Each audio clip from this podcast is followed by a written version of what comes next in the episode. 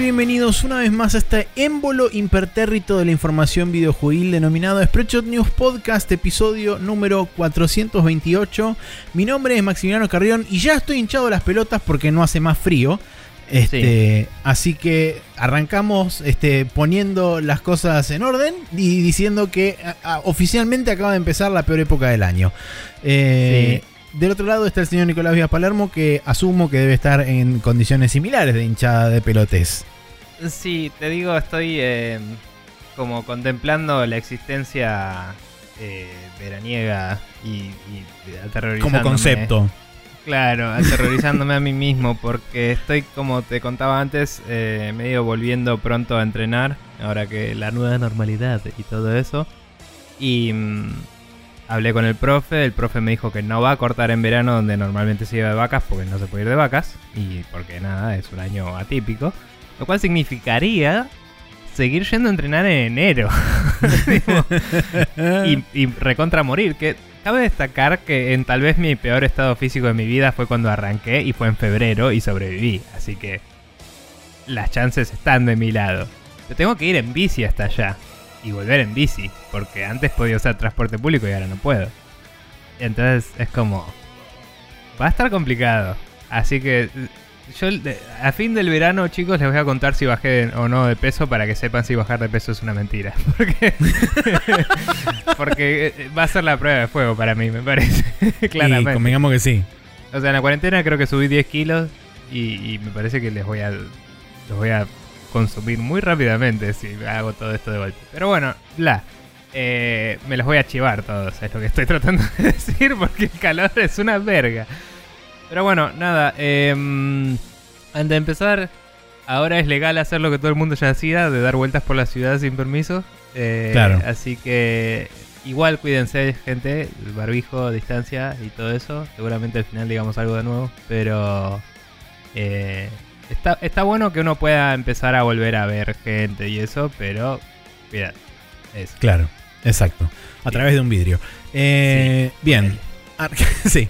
Arrancamos como siempre el podcast de la semana agradeciendo a la gente que pasa, comenta, comparte, dice cosas y demás, como por ejemplo Jorge Peiret, Gastón Brezaga, Reflecting Gold, que es arroba oxiso o algo así en Twitter. Eh, Pyro de Persona No Se Cae, Leandrox, Pyro y un este, ah, Pyro dos veces, porque sí, eh, y etcétera, varios.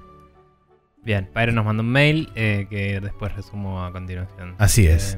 Yo tengo un comentario de arroba oxiso o reflecting god que dice, buenas tardes muchachos, estaba escuchando el programa de la semana pasada y me hicieron acordar al triste caso de Devotion, un excelente juego indie de terror, el cual fue censurado por cuestiones políticas. Los devs, Red Candle Games, estudio taiwanés, tuvo que sacar el juego de Steam y esto pasó eh, luego de que se encontró un graffiti barra cartel dentro del juego, el cual se burlaba del presidente chino comparándolo con Winnie the Pooh. Recordemos que eh, eso es un meme que viene de internet y cuando aparentemente Xi Jinping, que es el presidente de China, se enteró, este, de esa movida, eh, baneó a Winnie the Pooh y se, se prohibió cualquier este, imagen del bicho. No sé si es un meme que viene de internet o si empezó en este juego. Me acuerdo no, que no, no. en este venía juego de se hizo entender. Ok. En este juego como que se, se repercutió legalmente. Creo que fue durante, si no me equivoco, fue durante la primera visita oficial de Obama a China Mm. Este, que en una de las tantas fotos oficiales que le sacaron estaba como en pose medio Winnie the Pooh y vino alguien y le puso el Winnie the Pooh al lado y fue como explosión. Bueno, eh, eh, se ve que a China llegó con este juego o algo así, porque me acuerdo que en ese momento fue cuando explotó toda la mierda. Eh, sí, no sé, yo sé que Winnie Pooh estaba baneado en China antes de este quilombo y este, este ah, quilombo fue justamente en consecuencia de que, del reconocimiento de ese meme.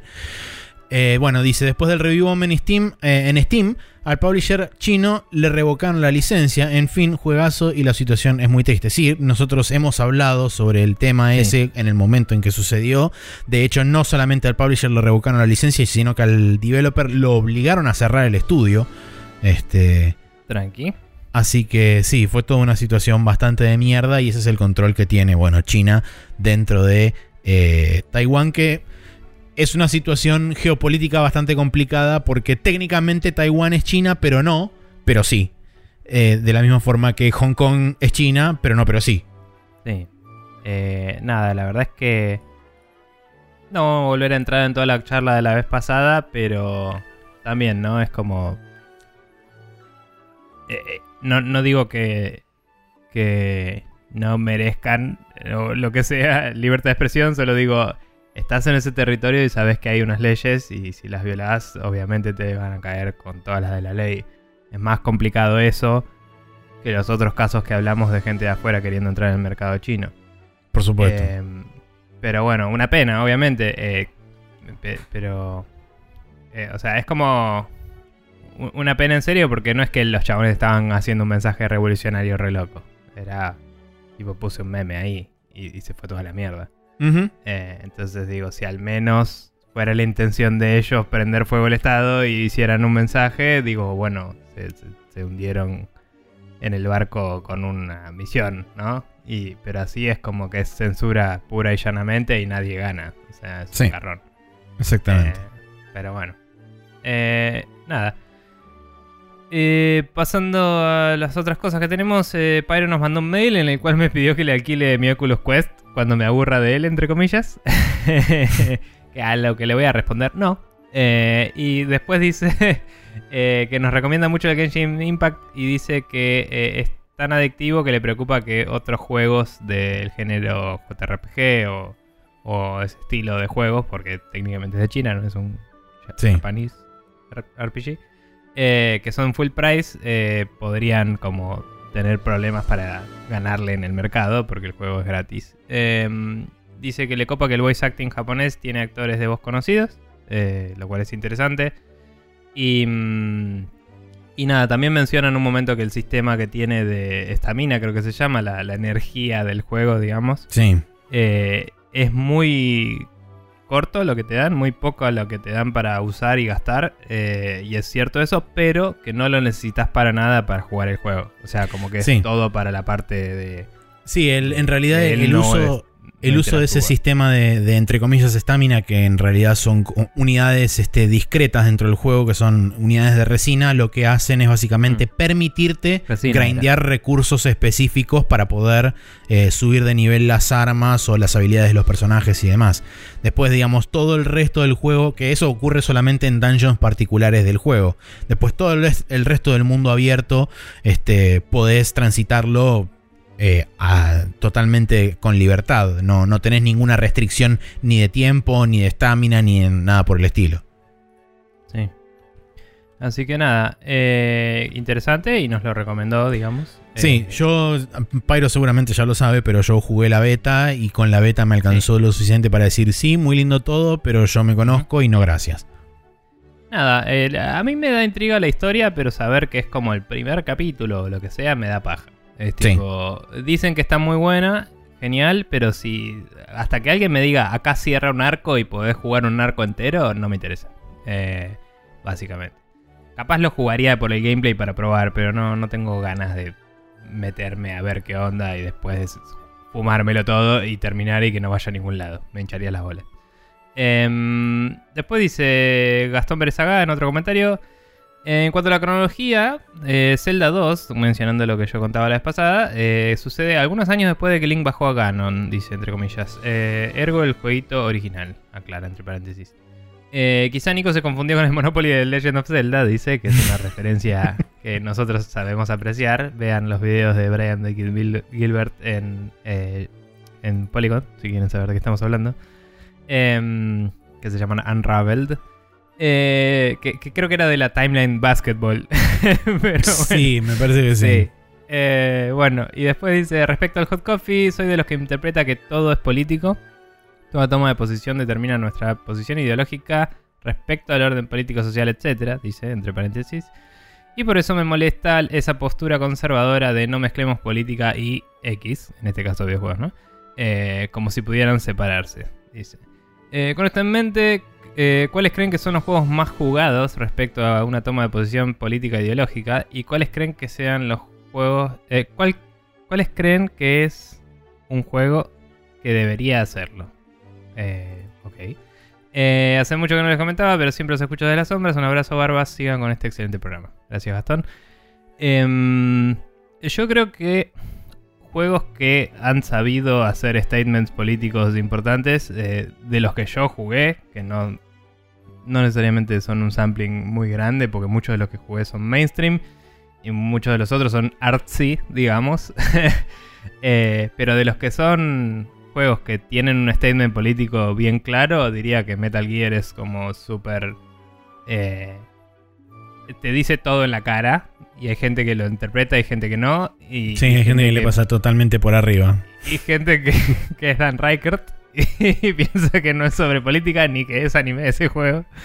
Eh, hasta muchos años más tarde.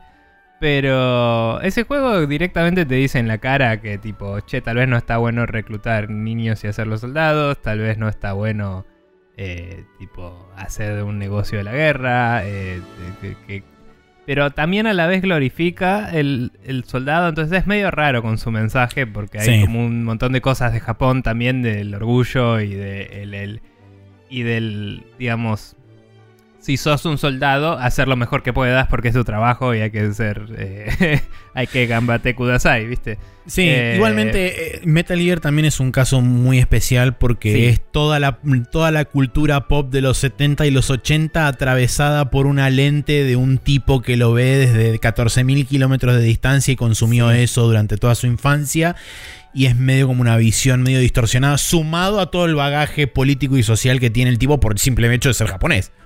Sí, igualmente eh, diría que el primero y el segundo de los Solid son los mejores. Sí. Eh, los que mejor plasman el mensaje. El primero habla del desarme nuclear. Bueno, en realidad el cuarto también, que habla de la guerra es solo un negocio y ya ni siquiera eh, se caretea. Sí, eso es, bastante cierto. O sea, era, de hecho era, digamos que todos, menos el 5, claramente el 5, olvidémoslo, pero digo, el primero era sobre el desarme y era un mensaje muy claro. Eh, y quizás es el más grounded de todos los juegos.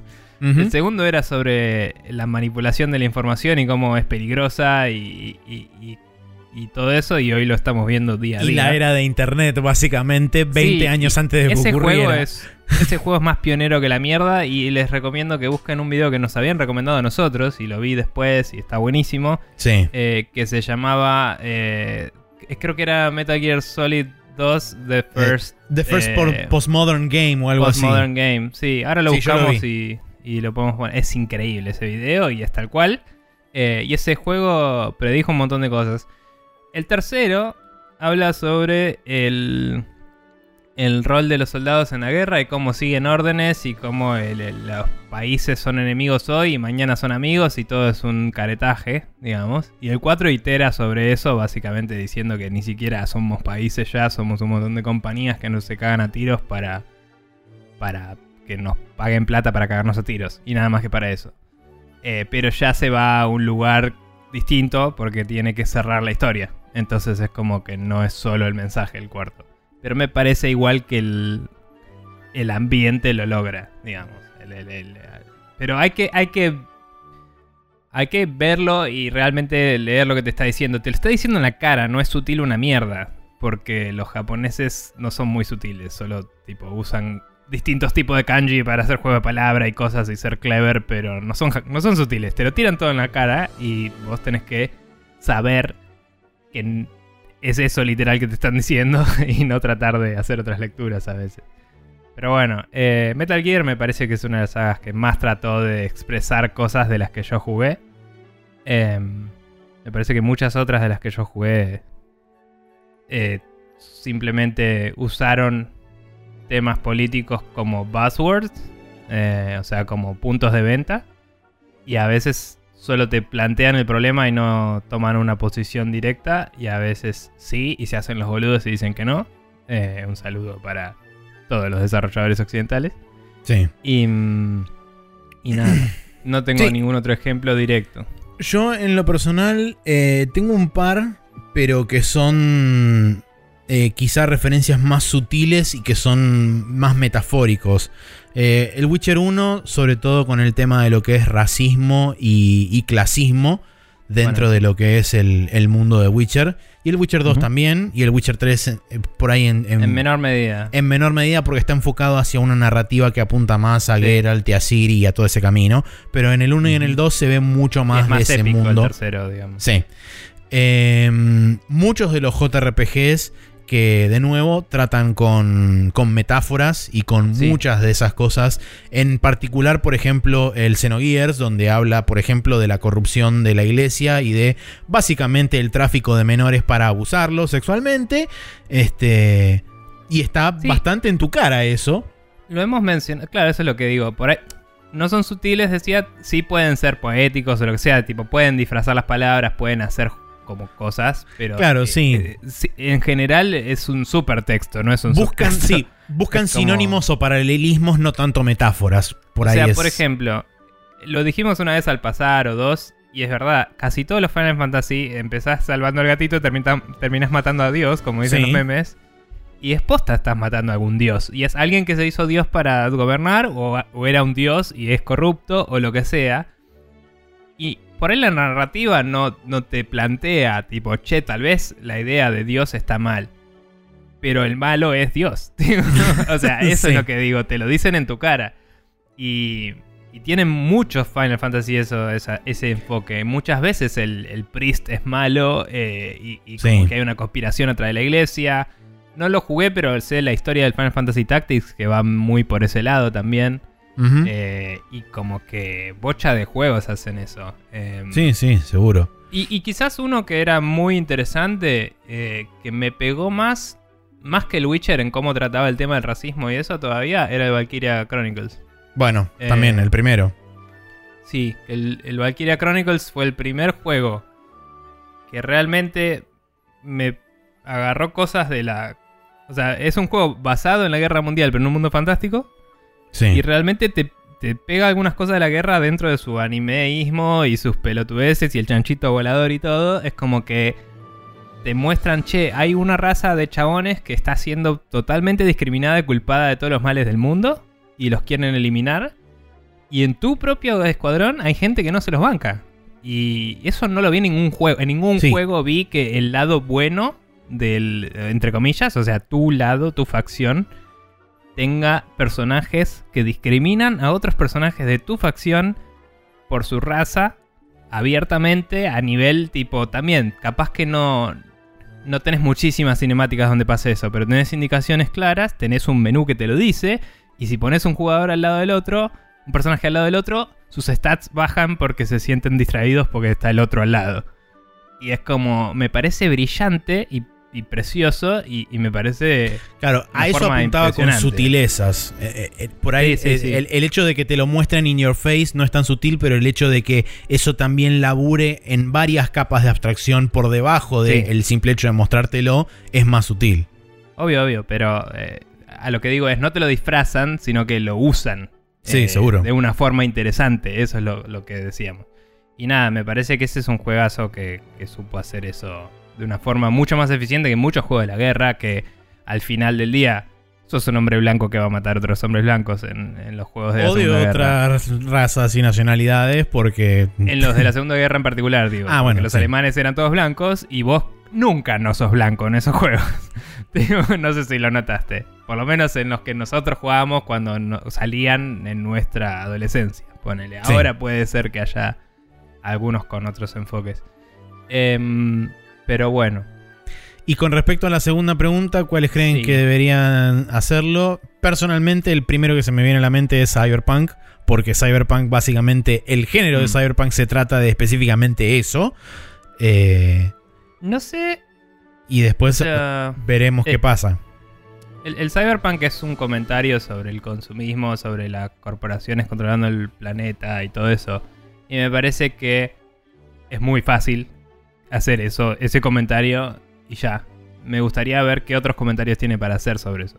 Pero me gustaría que no solamente se queden en ese nivel superficial de decir, Claro, por eso digo. "Ah, el mal, las corporaciones son malas, sino que profundicen en eso y que después, si quieren, brancheen hacia otros aspectos que están directamente atados a eso. Claro, por, por eso digo. O sea, bueno, uno que también me pareció muy bueno era el Deus Ex Human Revolution. Sí. que eh, tomó un enfoque distinto del Cyberpunk y fue como, che, no es solo que los que tienen implantes son mejores que los otros, es que todos tienen implantes y algunos tienen problemas de salud jodidos por eso. Cuesta un huevo la droga que te sirve para salvar eso. Era un comentario red contemporáneo, o sea, es algo que pasa hoy en Estados Unidos más que Sí. nada de todos los países que yo conozco. Tipo, la- el que te salga un huevo la droga para vivir y respirar eh, es un garrón y es, era un comentario directo sobre eso y me parecía genial. Em, porque otros juegos Cyberpunk lo único que hacen es decir, ah, las corporaciones quieren tipo controlar la mente de la gente y es como, bueno, eso ya lo vi. Eh, no sé. Em, pero sí, eh, estoy de acuerdo que estaría, estaría bueno que haya un comentario realmente profundo en el Cyberpunk. Vamos Sí, a ver qué y pasa. elaborado. Sí. Em, y no sé, después medio como que es difícil porque vos ves los juegos que salen y todos los mainstream son como la misma cosa. Entonces no espero comentarios de ellos. Seguro. Me gustaría los- que los developers admitan cuando tienen. Que admitan que sus juegos tienen contenido político mínimo y expresen un mínimo de reconocimiento de eso. Porque, no, como decía antes, hay juegos que elevan un problema y te lo ponen en tu cara y el jugador elige o no elige y, y termina ambiguo. ¿Viste? Como que muchos no se la juegan. Sí, se lavan las manos. decí, che, yo quería mostrar este problema. Porque existe. No digas, no, nuestros juegos no son políticos porque no puedes tomar una decisión que vaya ni para un lado ni para el otro, ¿me entendés? O sea, si lo estás mostrando, para vos hay un problema ahí. No importa cuál es tu posición. O sea, Sí. o, o- o- o sos un facho hijo de puta y decís hay demasiadas personas que no son gente bien. O sos una persona que se siente oprimida y hay demasiados fachos hijos de puta. Si en tu juego hay fachos, ¿qué es lo que quisiste decir? ¿Me entendés? Eh, Eh, mínimo vale. quisiste decir, che, hay un problema de fascismo. Bueno, decilo. No digas, ay, no. Cada uno interpreta como quiere. Porque no. Tipo. Pero No, seguro. Y bueno, la respuesta fácil también, obviamente, que cae en esta pregunta es básicamente todos los shooters militares que puedas Eh. conocer y que existan sobre la Tierra, sumado a todos los, los juegos de Tom Clancy, básicamente. Eh, sí, sí. Em, la- yo de Tom Clancy solo leí un libro y no me acuerdo la historia de ningún juego porque no jugué todos los juegos. Así que no sé cuánto sí tienen política o no. No, no tienen, sino que reconocen su, su política o no. Sé que los eh, todos los Splinter Cell trataban con cosas de órdenes directamente del presidente y, y, como eh, intriga internacional y eso. Entonces debe haber realmente contenido explícitamente político en esos juegos que Ubisoft debe no haber dicho nada al respecto.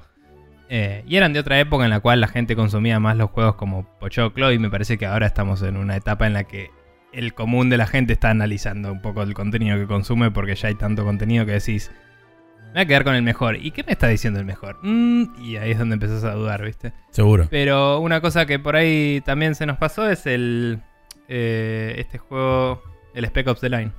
Que no lo Sí. gané todavía nunca. Tendría que un día volverlo a jugar entero. Pero era básicamente eh, basado en la novela Heart of Darkness. Y hacía el mismo comentario y te lo decía en la cara. Sí. Pero por ejemplo, cuando quisieron hacer el Six Days at Fallujah, ¿era? Fallujah, sí.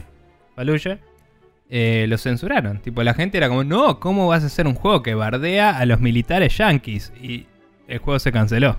Y, y era un juego que te iba a mostrar hipotéticamente. También hay que ver, ¿no? Pero hipotéticamente lo que pasó de verdad cuando mandaron yankees al Medio Oriente a matar gente que no era nada que ver con ellos. y era como, bueno, tal vez eso es un juego que me interesaría ver y jugar. Eh, pero bueno, evidentemente no se puede tener una opinión política si va en contra de otras más grandes. Así que no sé. Sí. Bueno, Pero bueno, bien. eh, Gracias, Gastón, por las preguntas. Siempre Sí. este, interesantes y este, in-depth las preguntas de Gastón.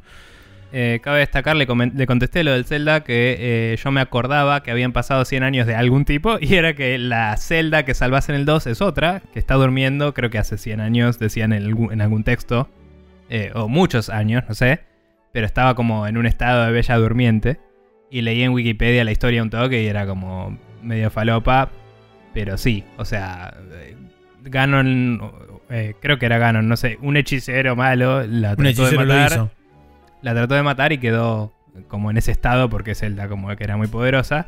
Y acá te habla un poco, te expande un poco más de la Trifuerza y toda la bola, ¿no? Y es como que, bueno, tenés que ir y despertarla. Y, y creo que en este era que la despertabas, te das un beso y baja la cortina. Eh, y, y nada, Ok. eso. Pero en realidad pasó seis años después del primero y hay dos celdas en ese timeline, en ese momento del timeline. Tipo la chica y la, y la adulta que está durmiendo. Ok. Bien, bueno, eh, entonces ahora sí vamos a dar por concluida esta introducción y nos vamos a ir a charlar un rato sobre qué juegos estuvimos jugando esta última semana.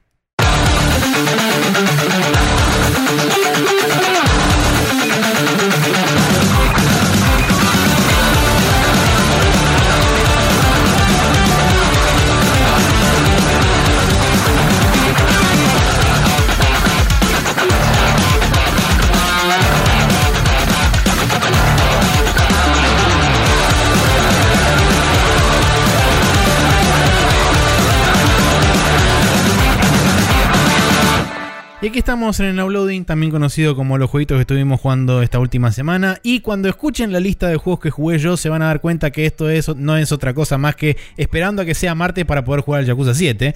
Sí, Porque- sí, yo te iba a decir, esto suena a que estás limpiando. Sí, eh, en realidad no estoy limpiando nada. Es como, no quería arrancar digamos. nada porque sé que voy a arrancar el Yakuza 7 el martes. Y es como, ¿para qué arrancar algo ahora si lo sé que lo voy a colgar? Yo estoy medio en la misma, te digo, ¿eh? Pero sí, O sea, nunca seguí el, el Wonderful 101 porque es como, no lo voy a ganar de acá al martes, tío. como, no. no. Pero bueno. Este, pero bueno, sí. Eh, hablemos un poco de esta limpieza de verano que estamos haciendo. Eh, vos seguiste jugando un poco más al, al Zelda de Famicom. Sí, eh, estuve con el Zelda no Densetsu. Em, pasé hasta. Pasé el sexto y el séptimo dungeons. Eh, encontré el octavo que me costó un huevo y lo dejé ahí. Eh, el octavo está abajo de un arbusto palopa que no está ni marcado en el mapa. En el mapa hay algunos signos de pregunta marcados para guiarte. Acá hay algo interesante, como para que interactúes con esa parte del mapa. Pero el octavo y el noveno, creo, eh, no están marcados directamente. Hasta ahora vi una pista que me decía dónde estaría el noveno, que yo ya lo encontré de casualidad. Porque vi un lugar que dije, esto es muy bombeable. Y lo bombeé y estaba el noveno dungeon, que es el último. Em, pero nada, y, y me confundió Bocha, porque em, tiene este tema que te decía del katakana. Entonces el chabón me decía, me gane iba bla bla bla bla bla, tipo cosas, no sé, cerca de esto. Yo tipo, me gane es anteojo, pero me gane iba, tipo, yo lo leía en katakana y no pensaba piedra, ni a palos claro. pero ni a palos. Y era como. Entonces, ¿qué era? ¿Mega Neiwa? O era tipo, ¿qué, qué, qué estoy leyendo? ¿Viste? No sabía cómo era la división de la palabra. Sí. Creo que, o sea, después había un espacio, entonces creo que siempre está bien divi- divididas las palabras, pero uno tiene que saber leerlo y es un quilombo. Y, mm, y bueno, básicamente era como las piedras que parecen anteojos, lo cual es medio ridículo, pero cuando lo veas, ponele que son dos piedras una al lado de la otra, y arriba y abajo hay paredes de piedra, entonces es como una... eh, Mínimo parece unas, un, un antifaz, digamos. Ok. No parecen anteojos, pero puedes decir, bueno, en japonés puede ser que me gane si signifique algo con forma de recorte alrededor de los ojos, ponele. Em, y, y al final estuve mil años pensando en eso para nada, porque yo ya había encontrado ese dungeon y no me sirvió de una mierda ese viejo choto. Eh, entonces seguí y gané ese dungeon, no importa. Em, pero bueno, me costó bastante el séptimo dungeon, pero estuvo bueno. Lo pasé. Eh, estoy un toque... O sea, como que el balance del juego ya se, ajustó bien. Se ve que... O sea, ya conseguí todo lo que podía en el overworld. Entonces estoy bien equipado para cada dungeon que estoy enfrentándome. Eso cuando fui al sexto dungeon que tenía que no tenía la Magical Sword. Tuve que abastecerme de todo lo que pude, digamos. Entonces ahora es como que ya estoy más zarpado. Porque ahora tengo la Magical Sword y tengo todo lo demás. Y un corazón más y otro corazón más de haber pasado esos dos dungeons. Eh, así que nada. Estoy ahí en el octavo y tengo que seguir. Me falta ese y el noveno. Ya sé dónde están los dos. Así que planeo hipotéticamente terminarlo esta semana. Voy a jugar eh, mañana domingo. O sea, para los que estén escuchando este programa, si les interesa chusmearlo, lo pueden ver en Twitch, el archivo. Y eh, lunes a la noche también. Así que 22-30 horas es la hora la que estoy jugando en general. Y voy a ver si logro, si logro pasarlo. Y después veré con qué sigo. Ya varias veces pregunté. eh, O sea, como que tiré al aire un montón de juegos de, ah, podría jugar este, podría jugar este, pero todavía no me decido. Así que voy a ver qué hago después en lo que es Twitch. Em, pero estoy pasando bien. Eh, me trabé en un par de partes, fue medio frustrante. eh, pero hablar con el chat es más lindo que buscar en una guía. Y el juego está bueno. O sea, es un juego viejo y tiene sus limitaciones, pero está bueno. Es un lindo juego. Así que la estoy pasando bien. Bien. Eh, eso. Bueno, yo por mi parte tengo un montón de cosas. Eh, volví al Euro Truck Simulator. eh, Sí, por- justamente para no arrancar cosas. Está bien. Nada, este, di un un rato de vueltas por Europa, hice un poco de plata y este, fueron momentos divertidos. No tengo demasiado más que agregar de más de lo que, más de lo que ya comenté.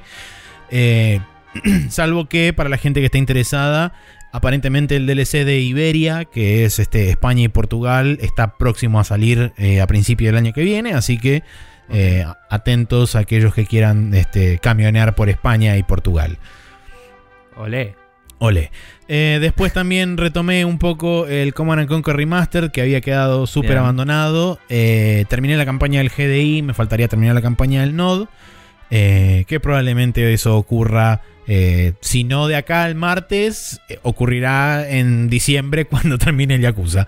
Pero bueno, sí, eh, más diversión. Sí considero que, eh, no recuerdo si lo hablamos en algún momento de esto o no, eh, creo que vos me lo mencionaste porque vos habías arrancado por el Command and Conquer clásico y yo había arrancado por el Red Alert.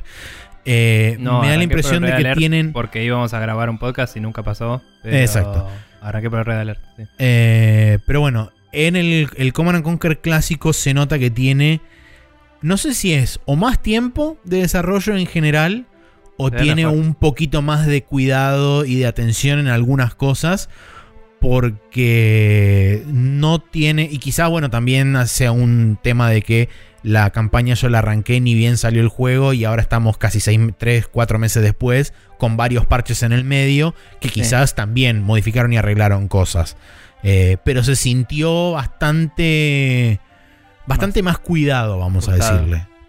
O sea, No los dos están muy bien cuidados y están bien tratados y demás, pero se nota como que hay hubo un poquitito más de tiempo, un poquitito más de, de cuidado o, o de no sé, de algo extra que le pusieron al, al Command and Conquer clásico.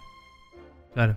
Eh, yo cuando vi los gameplays de los dos y eso an- eh, cuando estaba por salir, los del clásico se veían mejor. Se veían más pulidos. No sé si habrá algún tema de del ciclo de desarrollo del original, digamos, de, de que cuando hicieron el Red Alert 1 capaz que tenían otros presupuestos o, o otras eh, otros flujos de trabajo ya después de haber hecho el 1 dijeron no, el 1 nos costó mucho, vamos a hacerlo un poco más acotado en este y este lugar, ¿viste? No, no sé si hubo algún recorte de algún tipo, Puede ser. pero eh, la parte, viendo los gráficos viejos, eh, me parecía que los gráficos viejos del Red Alert eran como más simplones que los del común. Y me parece que eso se ve reflejado también en el remaster. Em, como que algunos vehículos y, y edificios son bastante más eh, elaborados en el original que en el Red Alert. Eh, quizás era un equipo más chico porque el resto estaba laburando en el 2, ponele, algo así, ¿me entendés? Eh, pero, pero bueno, de cualquier forma, sí había leído algunos patch notes y eso en su momento y parecía como que la IA del 1 andaba mejor que la de Red Alert porque el Red Alert tenía un par de cosas más que tener en cuenta y tenía unos bugs locos o alguna Ok. cosa así.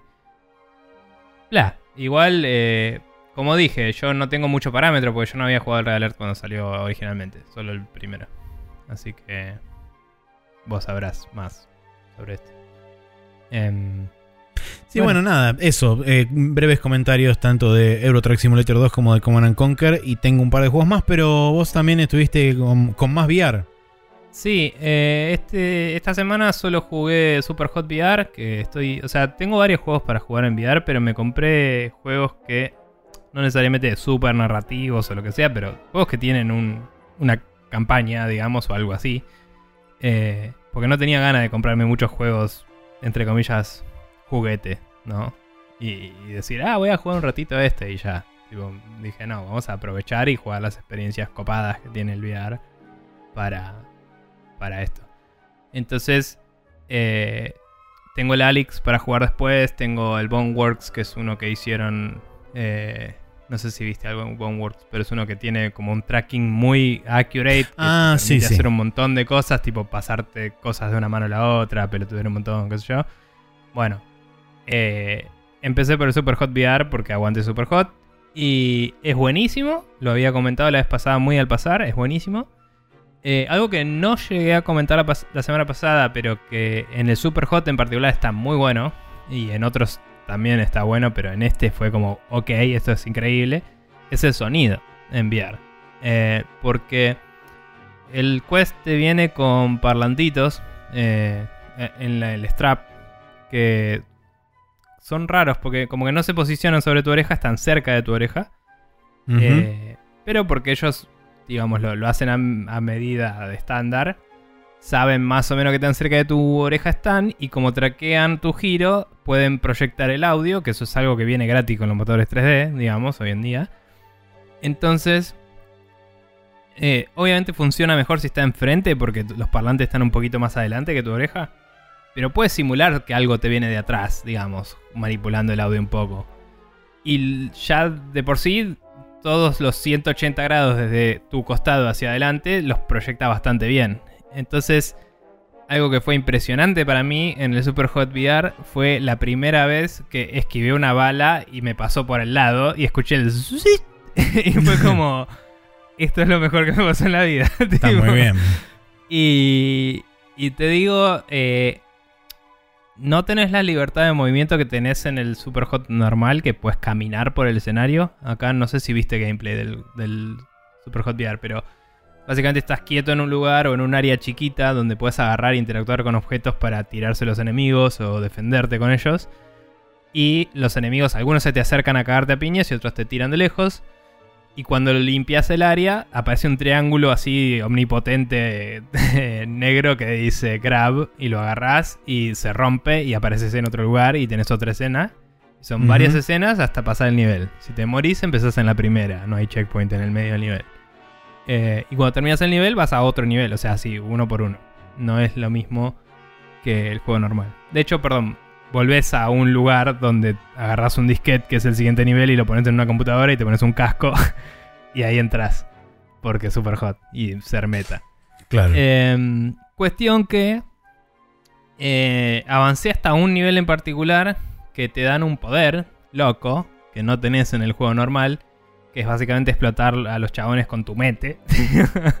Entonces, si, apretás los dos puños y apuntás hacia un chabón, es como que le tira como microondas, digamos, una, unos Ok. rayos así re locos y explotan.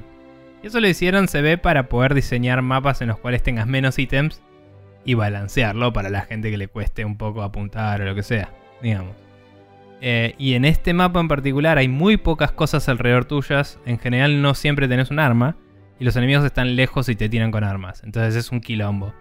Y en algunos lugares medio te rodean. Entonces por ahí estás esquivando a uno y te viene una bala del costado y te mata, qué sé yo. Entonces me quedé ahí. Es un nivel que ya había hecho cuando lo probé por, lo probé por primera vez en lo de Demi. Hace mucho. Con el Oculus 1. Con el Quest 1, que él lo tiene. Y... mm, y no entiendo cómo mierda lo pasé la primera vez porque es un quilombo. Eh, y, no, y en ese momento no sabía lo del poder, entonces no lo estaba haciendo tampoco. Eh, Claro. Pero bueno, nada, es, es. Está muy bien hecho, los niveles están muy buenos. Quizás este punto es un spike de dificultad que podría haber sido más copado, digamos. Pero.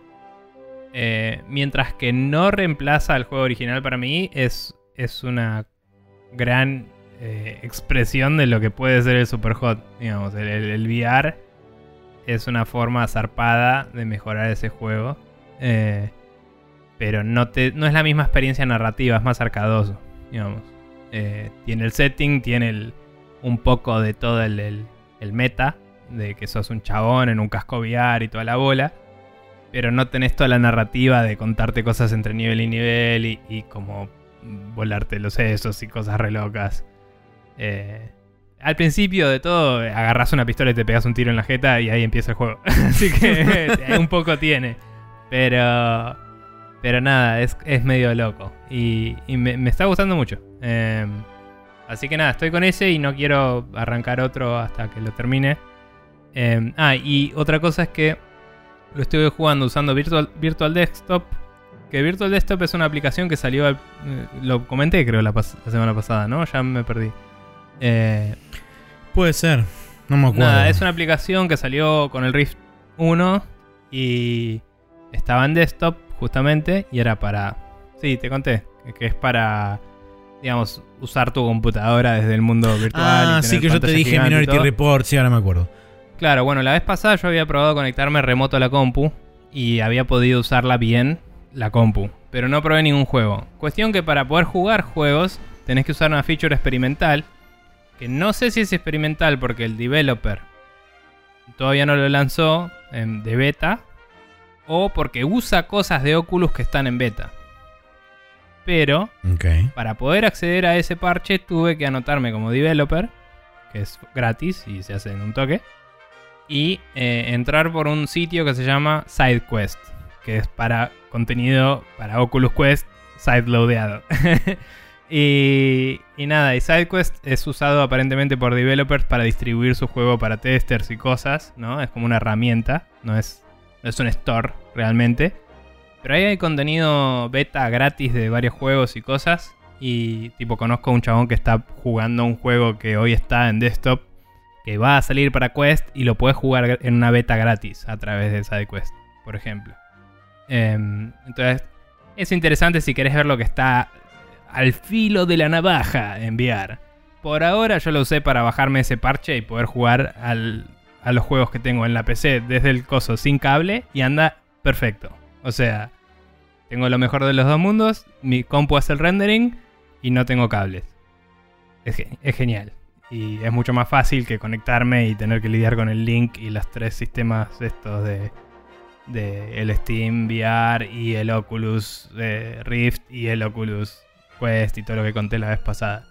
Así que prendes el, el servidorcito en tu compu, le pones este es mi nickname de Oculus y después prendes el Oculus y abrís la aplicación y automáticamente te conecta. Porque dice, ah, hay un Oculus en la misma red que tiene este nickname, así que le doy acceso. Fin, se acabó la, la joda. Y anda súper bien. Está muy bueno. Em, pero bueno, nada, eh, es como... es- estamos llegando a, a un punto a nivel, al nivel de la tecnología que se vuelve usable y ponele que accesible, ¿no? O sea, en nuestro país es caro, pero en general es mucho más pagable que antes. Nuestra plata vale mucho, mucho menos que antes, pero es más pagable que antes en, en el precio original. Eh, Sí. Eso es, es muy interesante. Hay, el- hay una noticia, no me acuerdo si, si la pusimos. Bueno, en la noticia que vamos a leer después vamos a hablar de las implicancias para el negocio, me parece. Pero de lo que está haciendo Sony. Pero eh, puede ser interesante hacia dónde va igual el VR. ¿Qué sé yo? Así es. Em, Bueno, vos- yo después tengo un par de cosas más. Volví de vuelta al Monster Hunter World porque primero, para la gente que no lo sabe y lo tenga, pueden aprovechar y loguearse que durante todo el mes de noviembre va a haber un pack con este, varias cositas que regalan. Eh, la mayoría el son utilidades tipo pociones y qué sé yo. Este. ¿Cómo? ¿Porque se acaba el soporte o porque.? Eh, no sé en realidad, porque bueno, eh, el próximo el próximo parche que va a ser en diciembre va a acomodar un poco las cosas porque va a ser, por ejemplo, que los festivales que ocurren eh, más o menos una vez cada tres meses eh, sean continuos durante todo el mes, durante todo el mes de diciembre. Entonces va a haber dos semanas por cada festival. Eh, hasta que terminen de, de ciclar, que creo que son seis en total los que hicieron hasta ahora. Eh, y creo que el último parche, digamos, de soporte oficial es en enero. Y, des- y después solamente van a ir ciclando las, las quests de eventos. eh, hasta que supongo que salga en marzo el, el Monster Hunter Rise. Y ahí eh, le empezarán a dar bola a ese. Y nos vimos en Monster Hunter World. Gracias por jugar. Eh, pero bueno, sí, eh, volví a Monster Hunter World principalmente por justamente eso de eh, el anuncio este de, de las cosas que iban a regalar. Y después también aproveché a... ¿Eran estéticas o hay alguna.? No, no, no, eran todos eh, consumibles, más que nada. Para la, Ah, por ejemplo, para gente que, que tenía muy pocas este, unidades, ya sea de pociones o lo que sea. Pero eran consumibles que no son fácilmente grindeables, vamos a decir. Claro. O sea, son consumibles raros. Eh, así que nada, eso. Volví a matar un poco de bichos. Eh, debo. eh, debo actualizar a la población de que hemos superado las 850 horas en el save de PC. Eh, no llega a las 1100 y pico del save del Play 4 todavía, pero hay tiempo hasta marzo eh, para llegar. No y tanto porque se viene Yakuza, pero. Sí, bueno, por supuesto, de este tiempo que va, no, no se va a jugar mucho. Pero bueno. Eh, y después, por último, muy brevemente, eh, también otra actualización más. Llegamos a las 200 horas de Warframe, según Ok. Steam. Eh, y más que nada en, en Warframe lo que me dediqué a hacer mucho fue a terminar de, de cerrar todo lo que son las, este, las misiones que me quedan colgadas en el Star Chart. Que básicamente eso te da la posibilidad de habilitar lo que ellos llaman el Hard Mode. eh, que es básicamente todo el, el Star Chart de vuelta, pero los enemigos arrancan a partir de nivel 100. Entonces es como un reto bastante más poderoso y tenés que tener bastante claro cómo modear tanto el Warframe como las armas y demás para poder hacer más daño del que te hacen, porque eh, tenés como un límite máximo de, de- de cantidad de, de shields y de HP que puedes tener, y los enemigos hacen una cantidad horrenda de daño. Entonces, lo más fácil que puedo hacer es matarlos más rápido de lo que te matan. eh, y no tanto depender de defensa, como si por ahí puedes depender más cuando estás jugando el juego en, entre comillas, normal. Eh, pero con, por suerte, la ayuda de mucha gente del clan que. Eh, no te digo que está en la misma, pero que hay mucha gente que está así, tipo super chino intergaláctico. Dice: Ah, voy a pelotudear un rato por ahí y te ayuda a pasar alguna de estas misiones. Claro. Eh, un, un buen samarichino. Exacto. Eh, Título tengo- programa. Sí, tengo. A veces me inspiro así de la nada. Tengo dos preguntas que ya te he hecho y voy a reiterar porque hace rato que no hablas del Warframe y, y no estoy seguro de cuáles serán las respuestas. Primero, ¿mouse y teclado o control estás? Eh, estoy jugando con control. Ok. ¿Y, y probaste la alternativa? ¿Cuál va mejor? Probé con mouse y teclado, tendría que remapear algunas teclas, eh, en específico algunas teclas que tienen que ver con cómo están este, mapeados los ataques tanto melee y qué sé yo, porque me convendría tenerlas mapeadas a alguno de los botones del mouse, eh, simplemente por, por un tema de extensión de la mano y de mm, la mano que se te me queda medio acalambrada así. Eh, pero sí, debería, debería probar en algún momento agarrar y decir, ok, bueno, voy a configurar las teclas como quiero que estén eh, y probarlo. Pero en el, en el 95% de las cosas que necesito hacer, el control está realmente muy bien mapeado. Además, te permite el juego remapear el control a voluntad también. Entonces, en el caso de que quieras toquetear algún botón, podés hacerlo. eh, así que tiene esa ventaja también el control. Eh, te iba a decir el... ¿Cómo es? Eh, no, porque el juego salió primero en PC Sí. y, y nada, capaz que tenía más sentido, pero bueno. ¿Y usabas melee o, o usas más tipo tiros? Porque Podés, este. O sea, vos, digo. si, si bien, si bien hay, hay, hay Warframes que te piden, o, o mejor dicho, no que te piden, sino que te recomiendan eh, o que se sienten más cómodos utilizarlos con armas melee, otros que se sienten más cómodo utilizarlos con armas de, de rango y otros, por ejemplo, que están prácticamente diseñados para ser snipers, por decir algo en particular. Eh, entonces depende mucho del tipo de, del tipo de experiencia Frame, que vos quieras sí. tener. Es el tipo de Warframe que vas a usar y el tipo de, de, de combate que vas a implementar, ya sea cuerpo a cuerpo, con armas de fuego a corta o mediana distancia, como pueden ser shotguns o rifles, o desde larga distancia con arco y flecha o con, eh, con snipers. Eh, entonces, basado en esa elección, es como que te vas armando combos. El juego te permite tener varios loadouts donde vos tenés Warframe más arma primaria, más arma secundaria, este, más Pero arma digo, melee. vos, usando control, ¿te viste más volcado hacia melee, ponele? ¿O, o también Mm. usas tiros y está todo bien? No necesariamente, no, no, no necesariamente. Hay, hay momentos, hay misiones por ahí que demandan más, eh, más la utilización de un, este, de un Warframe melee con capacidad de estar este, a corto rango por varias razones. Una de ellas puede llegar a ser velocidad de eh, velocidad de ataque, lo cual te permite eliminar enemigos más rápido y como es básicamente hay, eh, hay misiones que se llaman extermination, que es matar una determinada cantidad de enemigos.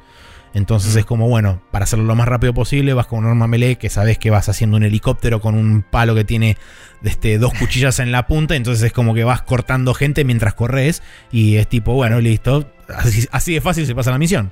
Eh, después Bueno. tenés otras cosas que son más complejas, como por ejemplo lo que se llaman los Eidolons dentro del juego, que sería medio como una raid, eh, donde vos tenés enemigos gigantes que básicamente en grupos de cuatro personas la idea es que primero le tenés que bajar las defensas, que tienen como un escudo protector, les bajas ese escudo protector, quedan vulnerables, pero solamente es vulnerable en ciertas partes este, específicas del cuerpo. Entonces eh, le podés, hay partes que son por ejemplo tipo el hombro y no te podés montar al hombro del chabón para pegarle con melee, te conviene más pegarle con un rifle desde abajo o con un sniper desde más lejos. Porque encima cuando le pegás, el bicho se cae y hace un AOE básicamente de como 50, 60 Más metros sí. alrededor. Que si te toca es como que casi te morís de un golpe. Yupi. Em, está bien. Y. ¿Cómo es? Nada, y lo último era si el, el clan este en el que estabas era el de Gamers with Jobs, ¿no? Sí, Me- sí, es el clan de Gamers with Jobs. Este. Y, y sí, la verdad que la gente ahí es súper chill. de- te, te bancan todas las que quieras hacer. Eh, sobre ¿Qué onda, hablas todo. por Discord con ellos y eh, cosas? no, no, nos manejamos. Yo por, por lo menos me manejo casi siempre por el mismo chat del, del juego. Eh, sé que tienen un Discord y que mismo Ah, están en los foros de Gamers with Jobs y demás, pero no, no, te re- no requieren que te metas en, ninguna, en ningún canal de esos para poder interactuar con ellos, básicamente. ¿Y, eh, y voice chat y eso el juego lo soporta bien? Sí, Supongo tiene. que sí, porque lleva años en el mercado, Sí, pero. tiene. eh, yo lo primero que hice cuando entré y lo descubrí, que lo muteé, obviamente. Mm. Eh, así que no, no tuve nunca interacciones con el voice chat del juego. Pre- prefiero Sí. utilizar una herramienta externa sabiendo que existe gente con la que Sí. puedo hablar decentemente y que no. Etcétera. Encuentro, encuentro raro que. Como que los juegos tienen que tenerlo por las dudas. Pero, ¿viste cuando decís. Podríamos todos pactar, usar algo externo y dejar de ponerlo en los juegos también. Básicamente, sí. Y, y que los juegos prueben que ande con Discord y con el Steam Chat y listo, ponele. Sí, Eh. mismo también dentro de las consolas con los, con los sistemas de party chat de las consolas mismas. En también. las consolas sí lo incorporan igual, en general, el de las consolas, porque son APIs que están expuestas. Discord, que yo sepa, no tiene APIs para juegos. O sea, Eh. porque tendrías que tener un servidor del juego y tendría que bancarse todas las llamadas concurrentes de todos los jugadores a la vez, que puede ser un poco... Sí. O sea, que en realidad lo hace el Discord, pero digo, todo centralizado en un solo servidor, que sería un poco polémico. Eh, hacer matchmaking o lo que sea, y no, no sé. Pero digo, bla, no importa. Me, me llama, me, me parece un fenómeno interesante que nadie le importa y muchos no saben si tienen siquiera porque, bla. Pero bueno. Eh, hablando de voice chat, si querés paso a Sí. juego. Estuve... eh, me bajé el, Ape- el Apex Legends ahora que salió en Steam. Eh, sigue siendo el mismo hermoso juego de antes que me encanta y, y sigue sorprendiéndome que me gusten juegos que salen de EA. y y no, no lanza el Origin para nada. No sé si tiene unas subrutinas re locas que no veo, pero abro el juego desde Steam y estoy jugando a Apex Legends. Y Mirá qué loco. Listo, perfecto, no necesitaba nada más que esto. Eh, sigue teniendo el modo normal de tres jugadores. Agregaron uno de dos. Me sorprende que no hay uno de cuatro. Sé que hubo alguno experimental alguna vez. No sé si varía con el mapa. Capaz que el mapa original lo tiene y este no, porque ahora hay otro mapa. Em, ¿Qué me ibas a decir, perdón? Eh, consulta, eh, cuando Sí. entras al Apex Legends te tenés que loguear con algo en particular o simplemente arranca con tu usuario de Steam y estás como ya, entre comillas, logueado. Ah, ahora que terminé de bostezar, mientras vos terminás de decir eso, te contesto que no lo sé. Porque eh, no sé si yo linké alguna vez mi cuenta de Steam con la de Origin. Ah, ok. Pero yo lancé el juego y tenía mi cuenta de Steam y era nivel 22. Porque era el nivel que yo tenía en Origin.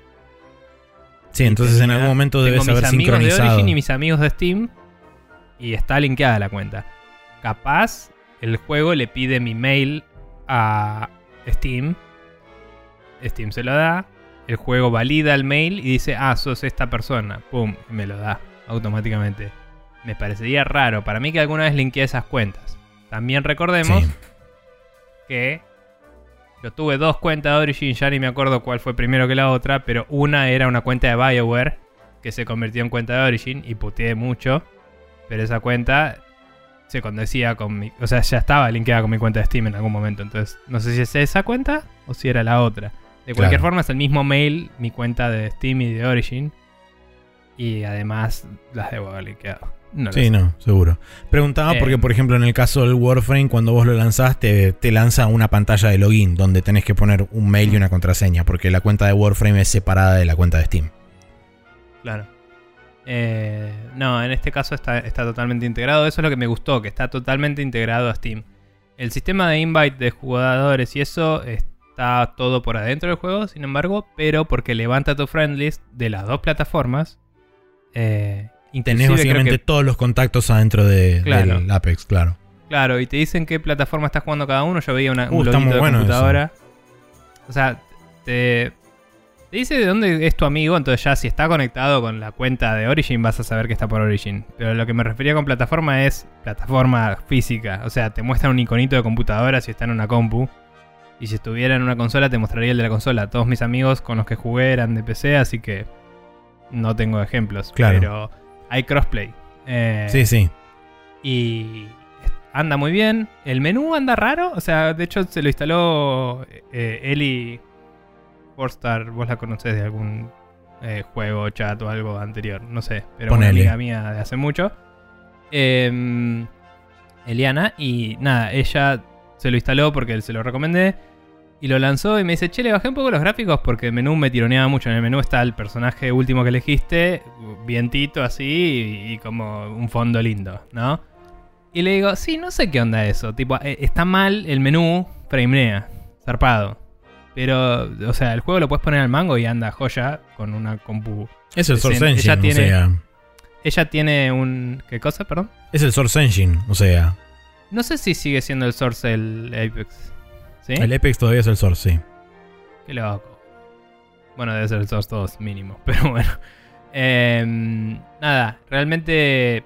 O sea, ella tiene una compu piola, pero no es la última de todas y puede correr bastante el mango.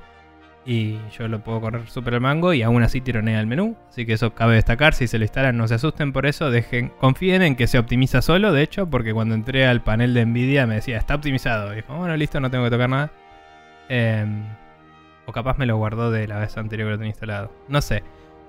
De cualquier forma, jugué el juego, me mataron al toque, jugué el juego de nuevo, me volvieron a matar al toque, jugué el juego de nuevo, llegué hasta el anteúltimo lugar. Y fue listo, ya me acordé cómo se jugaba esto. Eh, pero nada, hay personajes que todavía tengo que aprender, eh, porque nunca jugué con todos en su momento siquiera. Y tengo que volver a aprender los otros y hay nuevos personajes. Destrabé uno de los nuevos y porque me gustaba estéticamente y él me parece que no debe ser de los mejores a nivel poderes y eso porque no entiendo en qué momento usarlos, honestamente. Eh, hay como, deja como unos pilon- pylons que son como... Pones una mina en el piso, pones otra y salen dos pilares así y sale una red eléctrica entre los dos. Y puedes hacer como una jaula. Eh, entonces podrías hipotéticamente rodear a alguien, supongo. eh, o cosas así. Y, y se supone que le hace daño cuando pasa, pero creo que puede pasar. Me parece que no los bloquea totalmente. No lo pude probar en la práctica. digamos, Ah, no. Watson. Em, sí, Watson. Eh, no, no lo pude probar en la práctica. Tendría que verme algún video de cómo se juega con Watson a ver cuál es la forma de usarlo. Capaz sí bloquea y, y solo hace poquito daño. Pero si es cierto que bloquea, podría ser útil para cuando te persiguen, ¿no? Pones en un pasillo, te vas. Listo.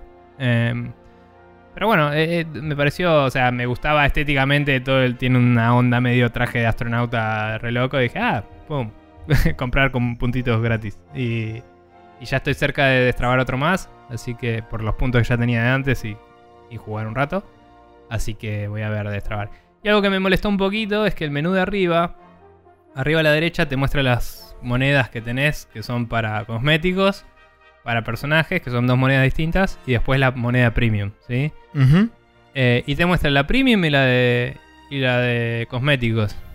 Y tenés que hacer mouse over para que te muestre la de personajes. Y es como a mí me interesa más cuando puedo destrabar un personaje que cuando me puedo comprar cualquier otra cosa. ¿Entendés? Eh, me molestó porque no lo veía en ningún lado. O sea, yo iba a la parte de personajes y no entendía si podía comprarlos o no.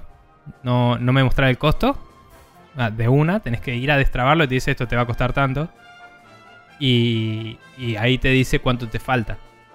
Y digo, che, que, suena como muy a alguien me quiere exprimir plata, ¿viste? como...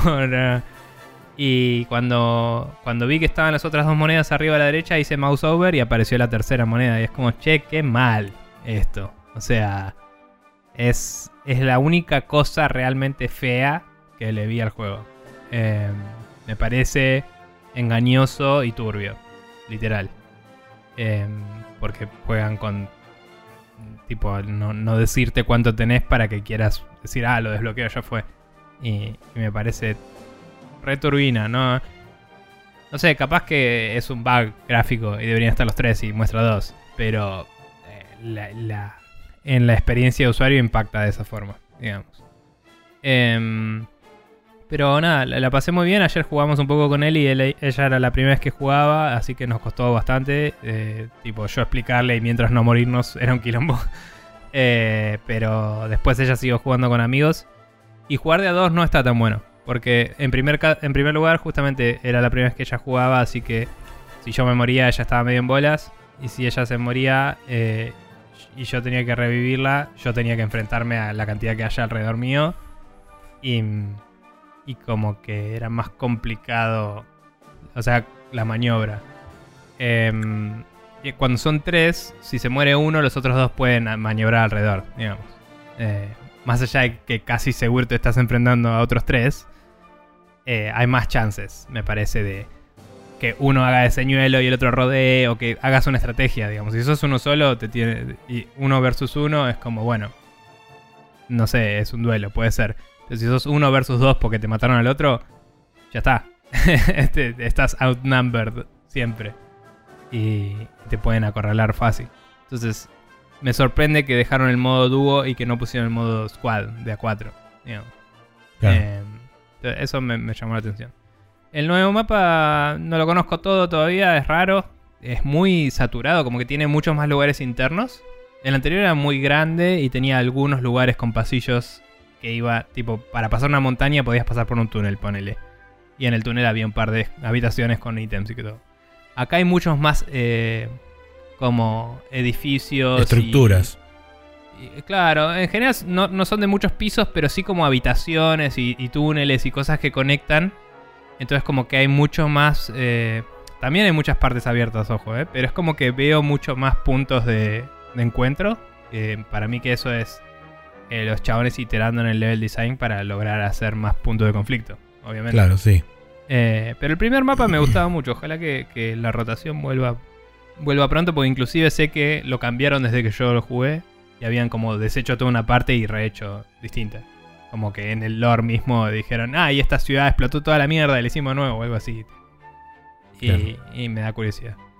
Eh, pero nada, muy lindo juego, gratis en Steam. Y la verdad, no tengo quejas fuera de esa. Que me parece una queja súper válida, pero digo, no, no te impide nada, solo es molesto. Bien. Perfecto, bueno.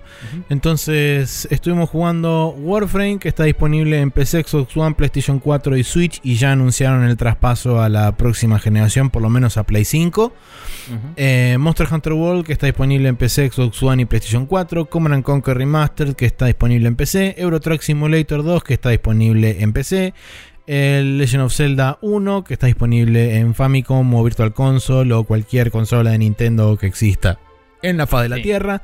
Super Hot VR que está disponible para Oculus, eh, para Steam VR y este, PlayStation VR también. Em, y el Apex Legends que está disponible en PC, Xbox One, Play 4 y en Switch próximamente, a pesar de que se retrasó, pero va a salir Cierto, en, Switch. Así que bien, eso ha sido el now loading de esta semana y nos vamos a ir al Rapid Fire donde tenemos varias noticias para charlar con ustedes.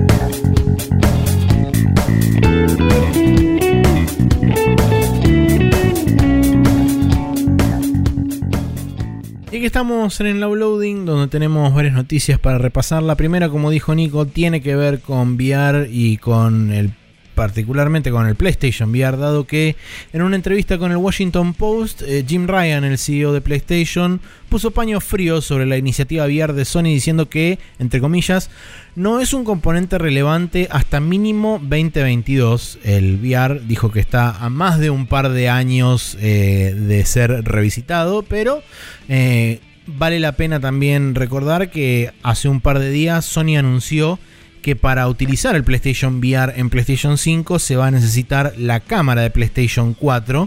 eh, entonces, Con y un adaptador que creo que viene gratis. tengo con un adaptador que viene, creo, gratis con la, con la consola, con PlayStation 5. Sí. Eh, entonces no hace falta tener que salir a comprar nada, básicamente eh, solamente enchufar la caja loca con el PlayStation VR, con el- la PlayStation 5 y en teoría saldría andando. Eh, cabe destacar también hay una cosa que escuché aparte, que es que los juegos VR eh, que tengan eventualmente una versión de Play 5, los juegos que soportan VR, que tengan una versión de Play 5, no van a soportar VR en su versión de Playsti- PlayStation 5. Exactamente. Creo que era el caso de... eh, ¿Qué juego era? Había un juego puntual que habían mencionado. Porque muchos de los juegos no, no van a tener ambas versiones a la vez. Pero... eh, ah, no me acuerdo ahora el ejemplo. No, eh, Pero acá, real- acá no menciona ninguno en la nota, pero sí no, recuerdo lo había haberlo escuchado leído. en un podcast. Pero es re, es re choto eso, porque justamente lo que te está significando del todo es que cuando dijeron vamos a soportar PlayStation VR, en realidad, eh, no sé si cambiaron de opinión o lo que sea, pero digo, en realidad lo que hoy quiere decir eso es nuestra retrocompatibilidad con PlayStation 4 requiere que soportemos PlayStation VR de PlayStation 4. Claro. ¿entendés? Pero no le van a dar soporte, realmente.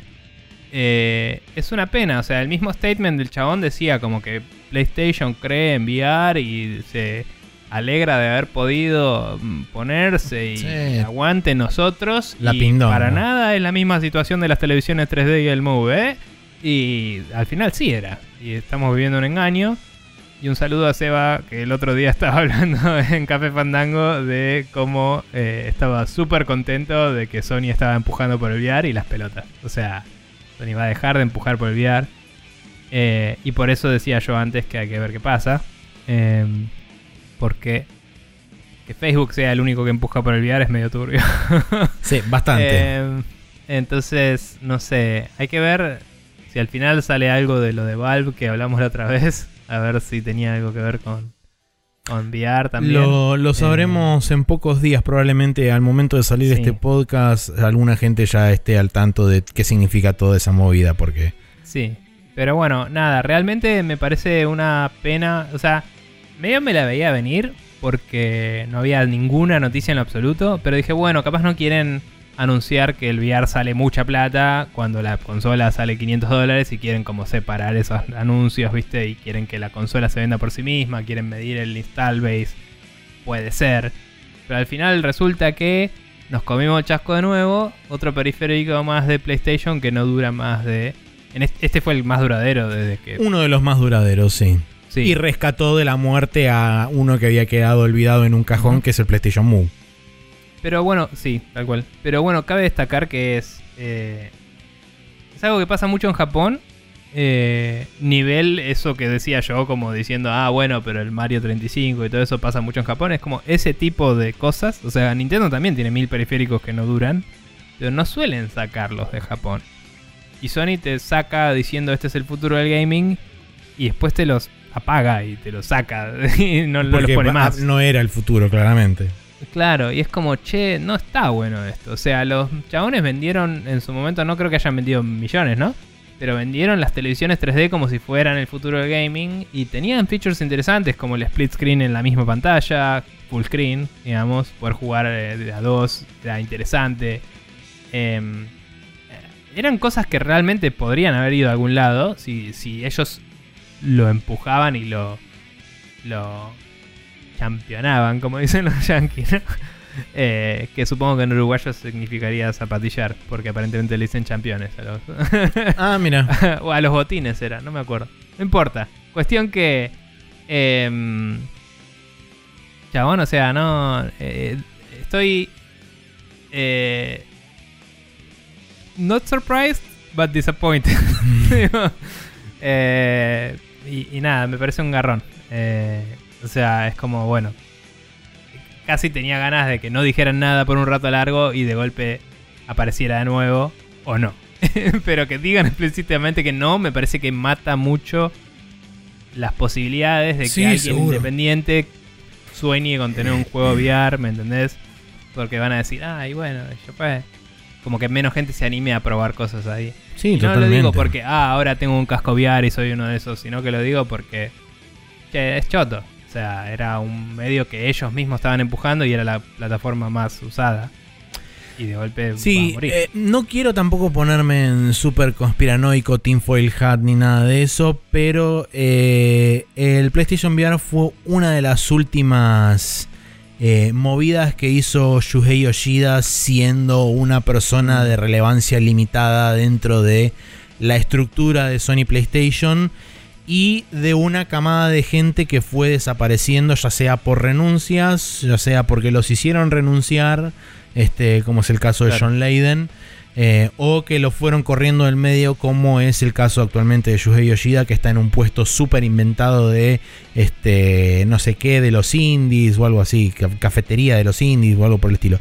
Este, pero me da la impresión de que eso también algún tipo de relación tiene el hecho de que haya sido un proyecto empujado por el mismo Yoshida y que ahora básicamente venga esta, entre comillas, nueva generación de management y le diga, y no, ¿sabes qué? No, PlayStation VR no, querido. Em, Claro. me parece que es una, un- una declaración bastante fuerte eh, de parte de, del de la gente que está en el actual management de Sony, eh, dejando en claro que este es otro Sony, no es el Sony que venía de los últimos 20 años, vamos a decirle. Mientras que puede ser. eh, también es lo que decía, que ya hicieron esto varias veces antes. Sí, no, no, seguro, el 3D, seguro. Con el Move. Eh, motivos comerciales debe haber indudablemente. Me parece que también aprovechan y hacen una suerte de declaración política dentro de la empresa o ideológica, si quieres, dentro de la empresa. Eh, Puede ser. Eh, o sea, eh, pu- puede ser 100%. Lo único que digo es que, o sea, eh, quizás justamente por lo que vos decís, y es verdad eh, en ese caso, pero digo, parecía ser un caso distinto y resultó ser otro de esos. Y eso es lo que me indudable. Eh, sea por lo que vos decís, de que hubo un volantazo en la parte directiva y de golpe es como, no, vamos para otro lado, jódanse.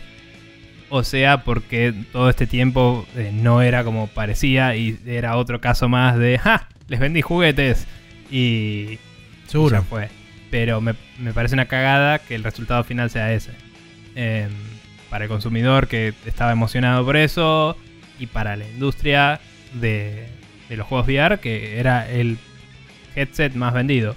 Con suerte, más allá de que Facebook, el, el hecho de que es mucho más... Creo que es el mismo precio, ¿no? Más o menos. No, era más barato. No, más barato Eh, incluso creo. No sé, pero con la cámara y los controles salía otro precio. Porque Sí. el casco solo creo que salía 250 y con la cámara y los controles no sé si era 300, 400. Ahora no recuerdo Pero- los precios, pero tenía un, escal- un escalonamiento de precios, sí. Claro, por eso digo. Bueno, eh, pero igualmente, eh, 300 sale el Quest 2. Tipo, en Estados Unidos. Entonces, quizás es si Facebook hace su esfuerzo adecuado, puede decir, ah, bueno, si Sony no está más, nosotros vamos a hacer. Y más allá de que Facebook, que sigue sin gustarme, eh, por lo menos por ahí pueden volver a moverlo a, a un lugar mainstream, ¿no? Porque con todo esto del cable, de linkearlo a la PC y del inalámbrico y toda la bola, pueden llegar a un lugar en el cual la instalación y el uso es fácil. Em, pero bueno, el tiempo dirá. Así es. Eh, un paso atrás para el VR grande de parte de Sony. Eh, continuando, eh, tenemos el fin de una era, ya que estamos hablando de esto. Sega Sammy, que no estoy seguro si es como la Super Parent Company o si es Exactamente. un estrato. Sí, ok, perfecto. Es como la, la entidad legal más grande llamada Sega que existe, vamos a decir. Eh, va a vender la mayoría de sus acciones de Sega Entertainment, que es la subsidiaria que maneja los arcades, porque durante toda la pandemia eh, los arcades, principalmente en Japón, eh, se recontra recagaron de hambre, cerraron algunos de los más icónicos en el país y, y nada, estaban re jodidos. Van a vender más o menos, creo que era el 90... Eh, 80 y pico por ciento de las acciones. Sí. Em, creo que era como 87, algo así Sí, ridículo. eh, y Eh, retienen esa parte minoritaria porque básicamente lo que van a, lo que van a retener, digamos, eh, parte de las cosas que van a retener los arcades es el nombre Sega, nombre, o sea, van a sí. seguir siendo Sega Arcade y van a tener, eh, digamos, capacidad limitada de desarrollo dentro del mismo Sega, o sea que parte de las ganancias va a ir a Sega, pero va a ser una O parte sea, muy pueden menor. poner sus propios juegos ahí, digamos. Exactamente. Em, nada, la verdad es que. eh, o sea, quizás es la única forma que tenían de salvarlo. Eh, lo- esto lo está comprando una empresa llamada Genda, que no, no conozco particularmente, de otro. de alguna otra noticia. a mí no me idea. suena tampoco. No le investigué. Pero bueno, Sega se va a quedar, acá dice, con el 14,9%. Eh, y, y nada, se espera que la cierre el año con eh, pérdidas extraordinarias, ¿no? Entonces lo debe haber comprado ultra barato esta empresa. Pero con suerte eso significará eh, que los arcades esos puedan sobrevivir de alguna forma. Igualmente Sega también pidió que 650 empleados eh, realicen para febrero de 2021 eh, un retiro voluntario, básicamente. Sí. Tipo, nada, por favor, Váyanse. Eh, sí. eh, O sea, básicamente les están pidiendo que renuncien vivir. para que ellos no los tengan que echar y no los tengan que indemnizar. Es algo que normalmente Sí. es una práctica bastante normal en las empresas japonesas. sí, que me parece complejísimo. Eh, de nuevo, leyes totalmente distintas, situaciones totalmente distintas. También me parece mucho más directo y honorable que lo que se hace acá, que es hacer que te quieras cortar las venas hasta que te vayas solo. Tipo, eh, entonces es como que si... Sí, es, es turbio, pero bueno, supongo que es mejor que hacerte la vida imposible hasta que renuncies. Eh, así que no sé, vamos Sí. a ver qué pasa. Eh, no sé si comentaste también la parte de que van a realizar la mudanza de developers de... ah, no. Bueno, eh, también Sega anunció que como tenía muchos developers alocados a la hora de desarrollar juegos de arcade y este y satisfacer justamente la demanda de los juegos de arcade, muchos de esos equipos o por lo menos de los developers componiendo esos equipos van a ser repartidos en otros equipos o formar nuevos equipos que trabajen en juegos de consola y de PC, así que eh, Mm. no es todo malas noticias dentro de todo, a pesar de que si bien es un bajón que buena parte de los arcades de, de Japón, por recuerdo, creo que en la nota lo mencionan, no sé si eran alrededor de 200 arcades que tenía Sega bajo su control en todo Japón. Claro.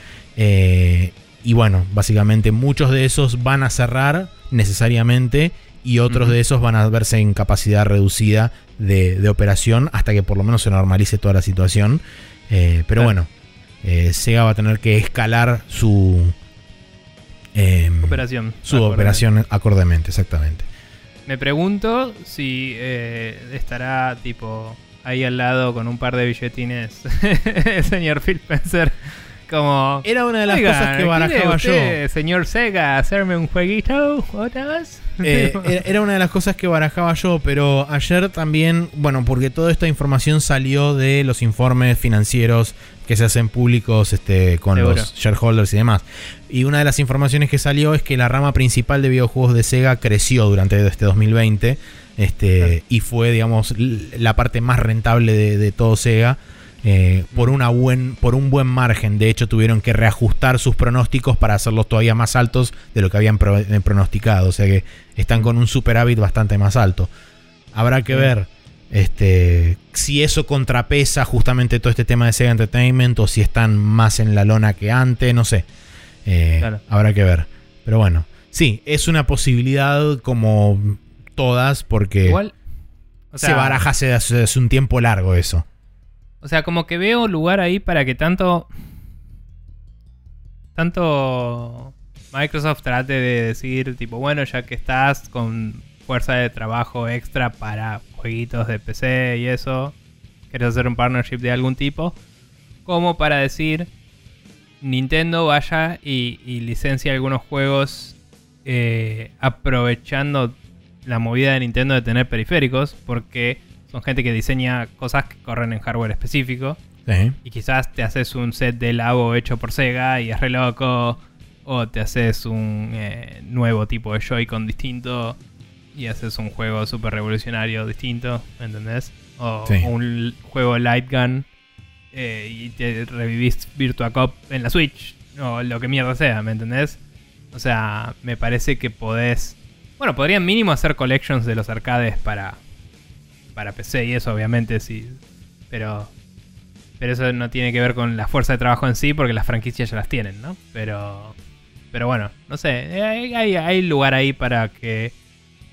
eh, o sea, quizás los metan en equipos ya existentes, pero quizás hay lugar para hacer nuevos desarrollos distintos, aprovechando que esta gente tiene un expertise eh, separado del resto de la, de la gente que desarrolla en Sega, digamos. Así es. Así que hay que ver.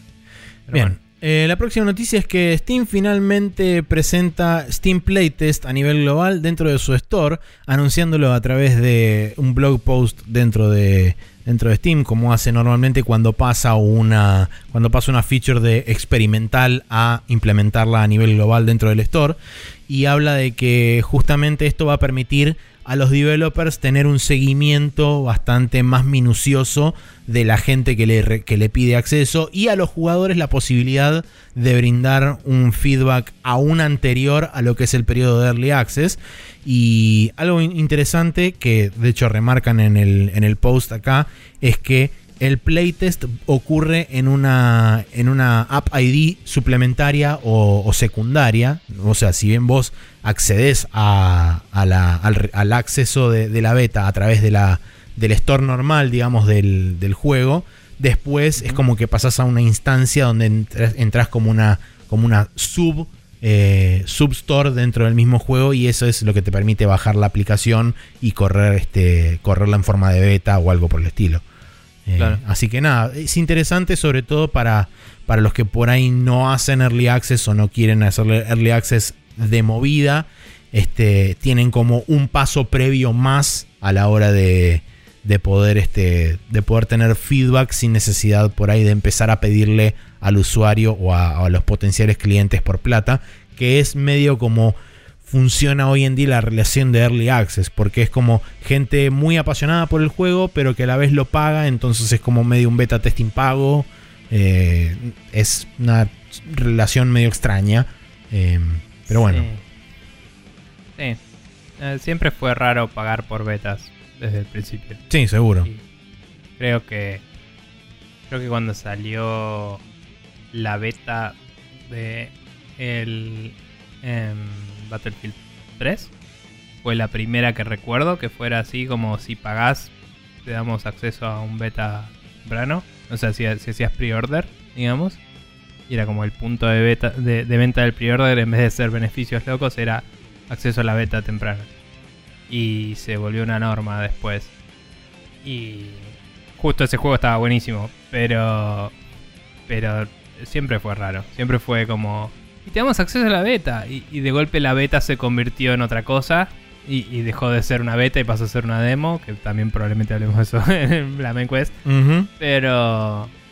Pero como que se, se corrompió todo un poco. Así Sí. que hay que ver si esto funciona de forma adecuada. Lo, lo interesante que remarcan también en el post de Steam es que eh, los developers tienen básicamente la potestad y el control de detenerla en el momento en que ellos consideren necesario o pertinente o si bien este si bien quieren hacerlo también dejarlo como una suerte de branch del juego para testear ahí este, nuevos features o, fixes o por ejemplo para juegos multiplayer cambios de balance o ese tipo de cosas lo pueden tener como por ejemplo eh, Blizzard tiene históricamente el PTR que lo tiene separado de lo que es el main branch donde la gente se puede loguear a testear los nuevos parches Sí, bueno, no sé si vos tenés algún juego por el estilo, pero en, en Steam hay muchos juegos que ya tienen eso. De hecho, creo que los primeros en implementarlo fueron los mismos de Valve.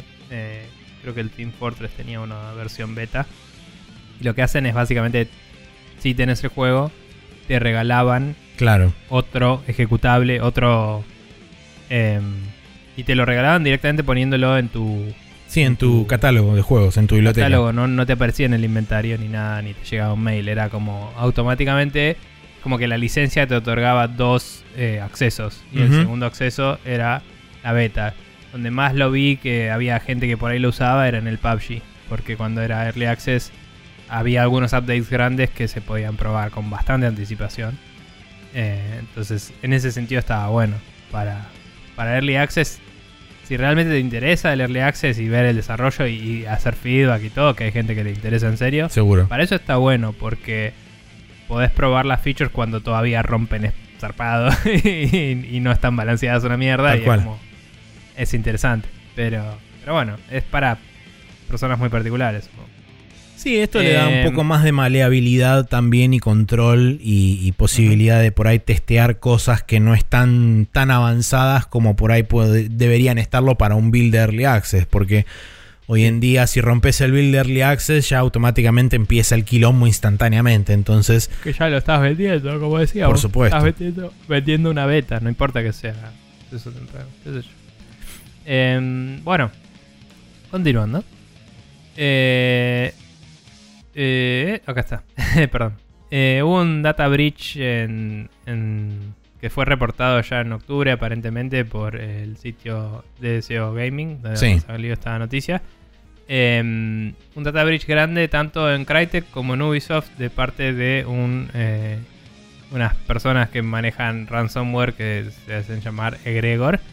Eh, y nada, eh, de Crytek se habían revelado futuros proyectos y cosas Sí. eh, que, que aparentemente va a haber un nuevo Crisis y que va a haber un Crisis VR y un nuevo juego de Rise, ese juego que todo el mundo quería volver a ver. Eh, y por otro lado, em, se había hablado de que había un montón de data de Ubisoft también y estaba ahí. Y aparentemente se liqueó todo el código de el Watch Dogs Legion, que pesa 560 GB, lo cual me hace pensar que también tiene bastantes de los assets, sino todos, no solo el código. sí. Eh, eh, o, librerías y binarios debe tener, porque si es solo código no debería. Básicamente a- asumimos que se filtró el proyecto entero. Sí. Y, y nada, eso está disponible en la internet. Así que vamos a sí. ver cómo impacta eso. Las ventas, las, los mods, los cracks, las cosas. Eh, la noticia medio como que se mete a hipotetizar si tiene de nuevo o no sin saber. Así que no entendí para qué mierda lo dicen. Pero, pero es cierto que cual sea la protección que tengan, la van a poder romper mucho más fácil teniendo el código probablemente. Y muy Y, probablemente sí. eh, hay- probablemente veamos también mods y cosas apareciendo eh, prontamente, más allá de las versiones super craqueadas que salgan. Sí, por supuesto. Em, Recordemos también que eh, por lo menos en PC hoy en día todavía hay un bug bastante jodido en lo que respecta a save games dentro del Watch Dogs Sí, Legion se donde corrompen. este, se corrompen por algún motivo. Eh, entonces no sería raro que con la- el acceso al código fuente haya gente que se ponga a trabajar en optimizaciones del juego y demás, como suele ocurrir este, con muchos mods y demás, pero va a Sí. poder ser aún may- en mayor profundidad teniendo la posibilidad de acceder al código fuente. Seguro. Eh, no sé, hay que ver si sale algún insight interesante, algún análisis copado por ahí, porque obviamente es el, quien sea que obtenga esto lo está obteniendo de un lugar que lo obtuvo de forma ilícita, eventualmente, o sea, en toda la cadena. Seguro, Así que sí. también hay que ver qué repercusiones puede haber, obviamente. Y sí, Pero bueno, probablemente es- eso este, sea demas- material demasiado caliente para tocar por un tiempo. eh, Sí. O para publicar por un tiempo. Pero bueno, en situaciones similares, por otro lado, Capcom también fue, fue este, víctima de un ciberataque. Y según reportes, esto no es del todo correcto porque después leí un poco más al respecto. Y este, el, si bien es, es cierto que se menciona un tera, un tera de data, aparentemente este tera de data no es lo que se robaron en sí, sino que es lo que están pidiendo recompensa por. Porque de nuevo es otro grupo este, que trabaja con ransomwares, que utilizan el Ragnar Locker, aparentemente. Mm. Y, eh, aparen- y lo, que, lo que ellos citan es que tienen alrededor de un terabyte de información de ya sean proyectos, juegos, documentos, etcétera, de Capcom. Mm. Y no figura en esta nota, pero leí por otro lado que piden entre 11 y 15 millones de dólares para devolver este, la data y no filtrarla. Mm. Estoy pensando que vale menos para Capcom un tera de data que no me parece tanto para una empresa de ese tamaño. O 15 millones de dólares. Supongo Y- que depende cuál tera de data es. Claro, pero- exactamente. Pueden ser proyectos futuros, pueden ser Mm. que, eh, IPs que todavía no están registradas en ninguna parte. Pasa que también, o sea, obviamente que no sabes, ¿no? Pero los equipos que hacen estos ransoms eh, son. A veces son personas que lo desarrollaron ellos y saben y se fijan y miran lo que tienen. Y a veces son personas que tienen un ransomware que hizo alguien, Mm, que encripta las cosas y no las puedes ver. Entonces no sabes ni qué estás ransomeando. claro, seguro. Entonces es un tema. Sí, podés, podés tener tema, el digo, de que le pegaste a un, un sector de, de los 10 millones de tera que tienen al sector Sí. justo del tera que estaba la parte copada o puede ser algo que sea súper viejo, de archivo. Claro. Te digo, también hay que ver, capaz si Capcom sabe exactamente qué es lo que se robaron, puede tomar una decisión distinta. O por ahí hasta dice, ah, eso lo tengo vacapeado, me chupa un huevo. Sí. eh, no sé, qué sé yo, ni idea. Eh, pero bueno, una mierda y, y no está bueno. Eh, una cosa que no está anotada, pero que me leí en la semana que me pareció interesante, es que Capcom está eh, vendiendo hoy en día, más allá de pandemia, ¿no? Como 83% de sus ganancias son digitales. Que sería el porcentaje más alto de la mayoría de los publishers. Creo que sí. digamos. Y, y como que pa- todo parecía indicar que van a seguir redoblando su apuesta por medio por cosas digitales y un dato no menor de eso es que mucho es juegos de catálogo viejos que ellos van publicando en, en PC y es como, che, trajimos este juego viejo, pum, acá lo tenés. Y bueno, todas las colecciones que están sacando, ¿viste? Seguro. eh, todo. Entonces, eh, me pareció que más allá de la discusión de siempre de si digital ownership no, etcétera, me pareció que tiene algo positivo de decir, che, tal vez la gente querría comprarte juegos viejos si los pones eh, a la venta disponibles, como para que tal vez llame la atención de otras empresas.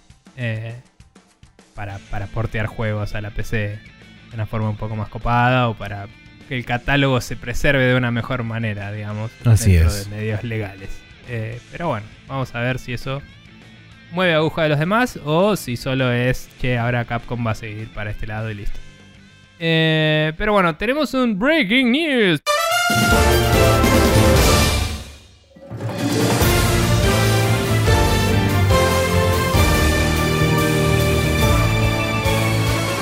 Em, finalmente se anunció hoy lo que todo el mundo sabía que se iba a anunciar y mucha gente sabía que se iba a anunciar hoy porque había un evento hoy eh, con gente voice actor, voice actor y todo eso.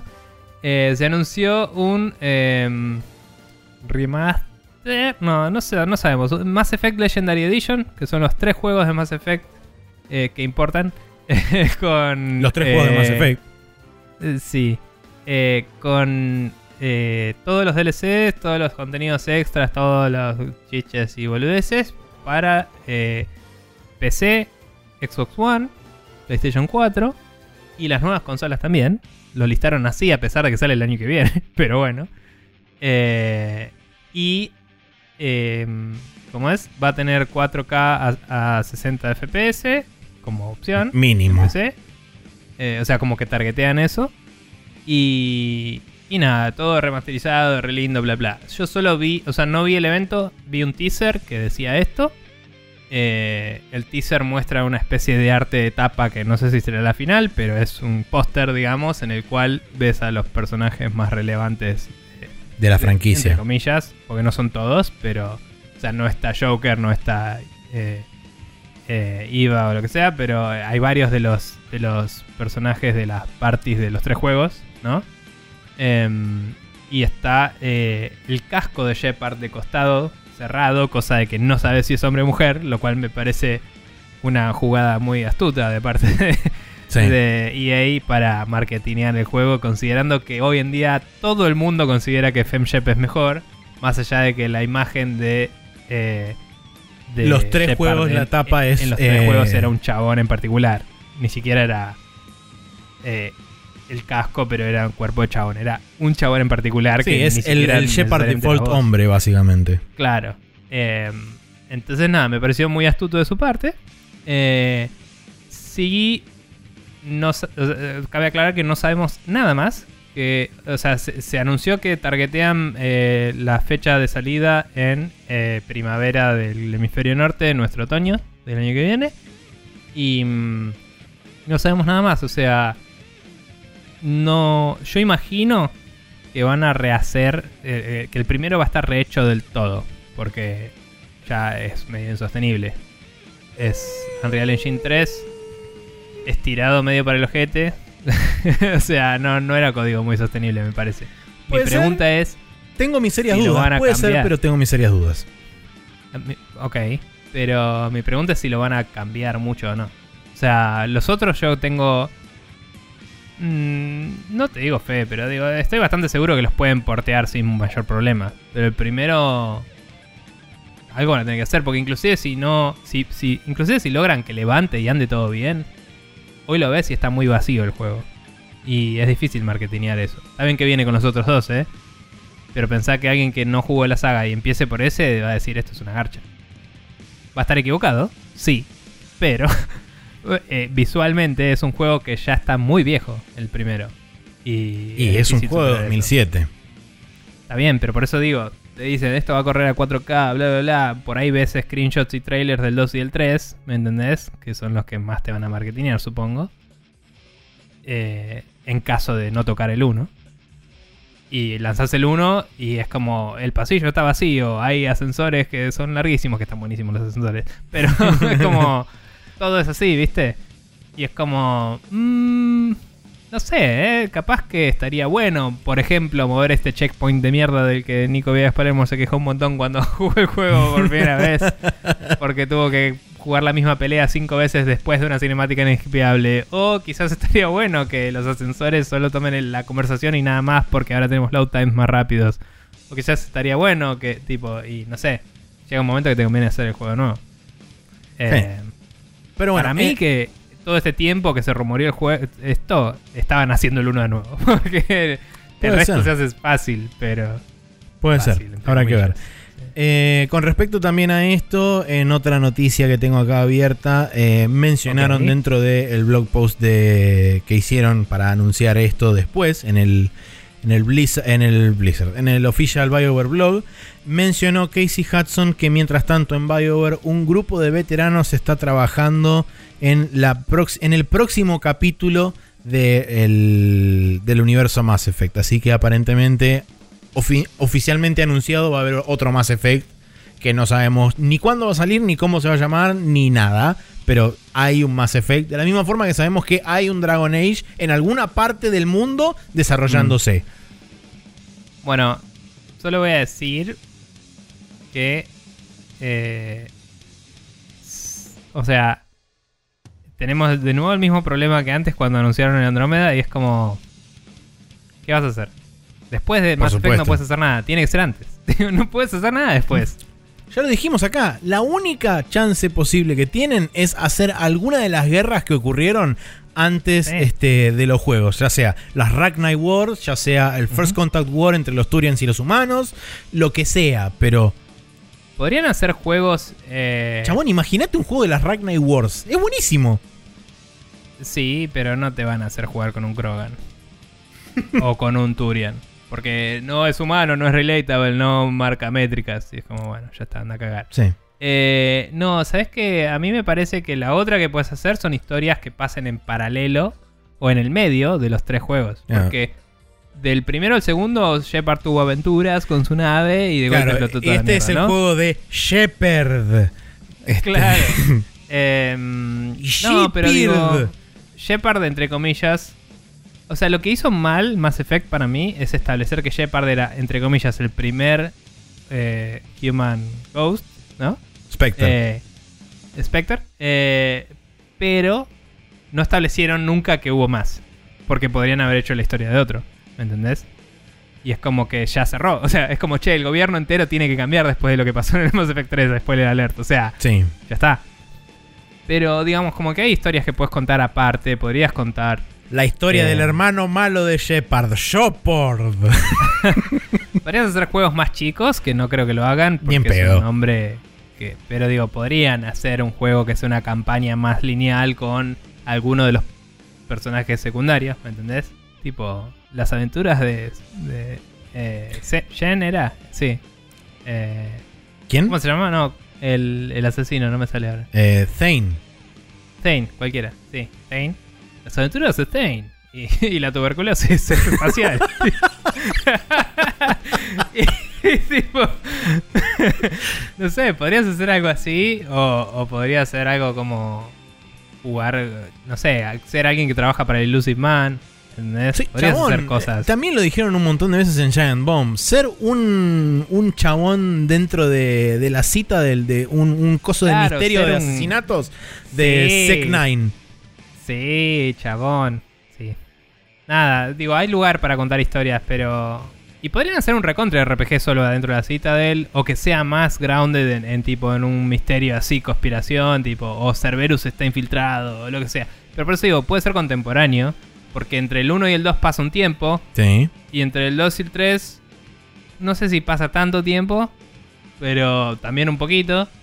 Y digo, y, y el 1 pasa durante un tiempo cuando todavía no se sabe una mierda de toda esta amenaza galáctica. Y es como, puedes tener amenazas domésticas.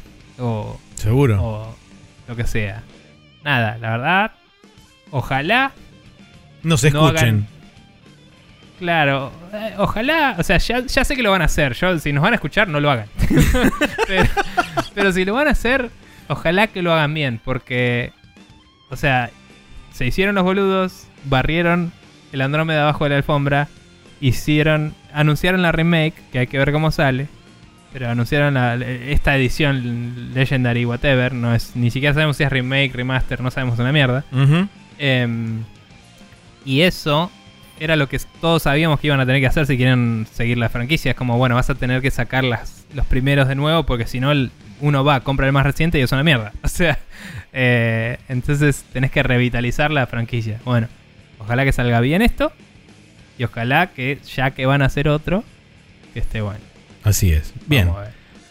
Ahora sí vamos a pasar al calendario y por si no sabían, la semana que viene salen Sí. consolas de próxima generación, así que tenemos una lista sábana de cosas que van a salir este en la ¿Querés durante leer el martes, yo leo el jueves? Sí, Porque sí. si no te vas a quedar sin voz, me parece. Eh, bien, arrancamos entonces por el martes 10 de noviembre, día del lanzamiento de la Xbox Series X y la Series S. eh, y tenemos, Sí, hay el- varios de estos que son sale el parche, porque Sí, son juegos que ya están. por supuesto, Pero bueno, eh, tenemos el Ark Survival Evolved para Xbox Series X, el Assassin's Creed Valhalla que sale para Windows, Play 4, Xbox One, Series X y Stadia, el Borderlands 3 que sale para Series X, el Dead by Daylight que sale para Series X, el Destiny 2 Beyond Light que sale la nueva expansión para Windows, PlayStation 4 y Xbox One, el Devil May Cry 5 Special Edition que sale para eh, Series X, el Dirt 5 para Series X, el Enlisted para Series X, el Evergate para Xbox One y Series X, el The Falconeer para Windows, Xbox One y Series X, eh, el Fortnite para Series X, el Forza Horizon 4 para Series X, sí. Perdón, el Falconier era uno que era medio Panzer Dragoon, pero con águilas, ¿no? Con Mm, halcones. No tengo mm, recolección alguna de que eso haya sucedido. cre- creo que sí. O sea, lo vi en un tráiler así, falopa una vez. No, no, na- no vi un anuncio grande. No, después chusmealo porque parecía como. Si es lo que pienso que es, era como. Eh, eh, eh, Ok, bueno. Off-brand eh, Panzer Dragon. puede Off-brand Panzer Dragoon para tenerlo en cuenta. Ok, bien. Eh, seguimos donde estaba acá. El Fuser para Windows, Mac, eh, Switch, PlayStation 4 y Xbox One, que es un juego rítmico aparentemente. Gears 5 para Series X. Gears Tactics para Xbox One y Series X. El Ghost Runner para Nintendo Switch. El Manifold Garden eh, para Series X. El Man Eater para Series X. El NBA 2K21 para Series X. No Man's Sky para Series X. Eh, Observers, eh, Observer System Redux para Windows y eh, Series X. El Ori and the Will of the Wisp para Series X. Planet Coaster Console Edition para Play 4, Xbox One y Series X. Rogue Company para Series X. Sakuna of Rise and Ruin para Windows, Switch y PlayStation 4. Sea of Thieves para Series X. Tetris Effect Connected para Xbox One y Series X. El Warhammer Chaos Bone para Series X. Watch Dogs Chaos Legion. Eh, perdón, Chaos Bane. Eh, Watch Dogs Legion para Series X. El 13 o XIII eh, para Xbox One, PlayStation 4 y, Xbox- eh, y Windows. Está. Y el Yakuza Like a Dragon para Windows, PlayStation 4, Xbox One y Series X. Sí, señor. Y no importa nada más, pero vamos a seguir leyendo. el jueves 12 sale eh, la PlayStation y juegos de PlayStation, curiosamente. Eh, sale el Assassin's Creed Valhalla para PlayStation 5, el Astros Playroom, que viene con la consola, incluido gratuitamente. Así es. Eh, el Borderlands 3 eh, para PlayStation 5 también. El Bugsnax que va a salir en Windows, Mac, PlayStation 4 y PlayStation 5. El Death Come True sale para PlayStation 4. El Demon Souls Remake sale para PlayStation 5 de forma digital únicamente, si no me equivoco, ¿verdad? Que va a salir Eh, más tarde el físico, me parece. No, del que sale más tarde el físico es del que viene abajo, que es el del Cry 5 Special Edition. Ok. Igual me lo verificás eso porque me suena. Gracias. Eh, bueno, Devil May Cry 5 Special Edition para PlayStation 5 también. El Dirt 5 para PlayStation 5. El Fortnite para PlayStation 5. El Godfall para Windows, PlayStation 5. El Monitor para PlayStation 5. El NBA 2K21 para PlayStation 5. El No Man's Sky para PlayStation 5. El Observer System Redux para PlayStation 5. El Overcooked All You Can Eat para PlayStation 5. Que no sé qué improvements va a tener, pero bueno. Em, el The Pathless para Windows, PlayStation 4, PlayStation 5 y iOS. El Planet Coaster Console Edition sale para PlayStation 5. El Just Dance 2021 sale para Nintendo Switch, eh, PlayStation 4, Xbox One y Stadia, que aparentemente sigue existiendo. El Stackboy A Big Adventure sale para PlayStation 4 y PlayStation 5. No recordaba que era de PlayStation 4 también. Sí. Eh, curioso. El Spider-Man Miles Morales sale para PlayStation 4 y PlayStation 5. El Spider-Man Remastered sale para PlayStation 5, que se vende junto con el Miles Morales a 70 dólares, Sí. si no me equivoco, en, en un bundle. O si no, el Miles Morales solo salía 50. Así es. Em, y creo que no se puede comprar por separado. No, para PlayStation 5 no se puede comprar el remaster. Bien. Eh, Warhammer Chaos Bane eh, para PlayStation 5, el Watch Dogs Legion para PlayStation 5 y el WRC 9 para PlayStation 5, que es un juego de carreras. Eh, y recién por último, chequeé y 13. versión física este, del Demon Souls hay disponible para el día de salida Ok. también. Bueno, mala mía.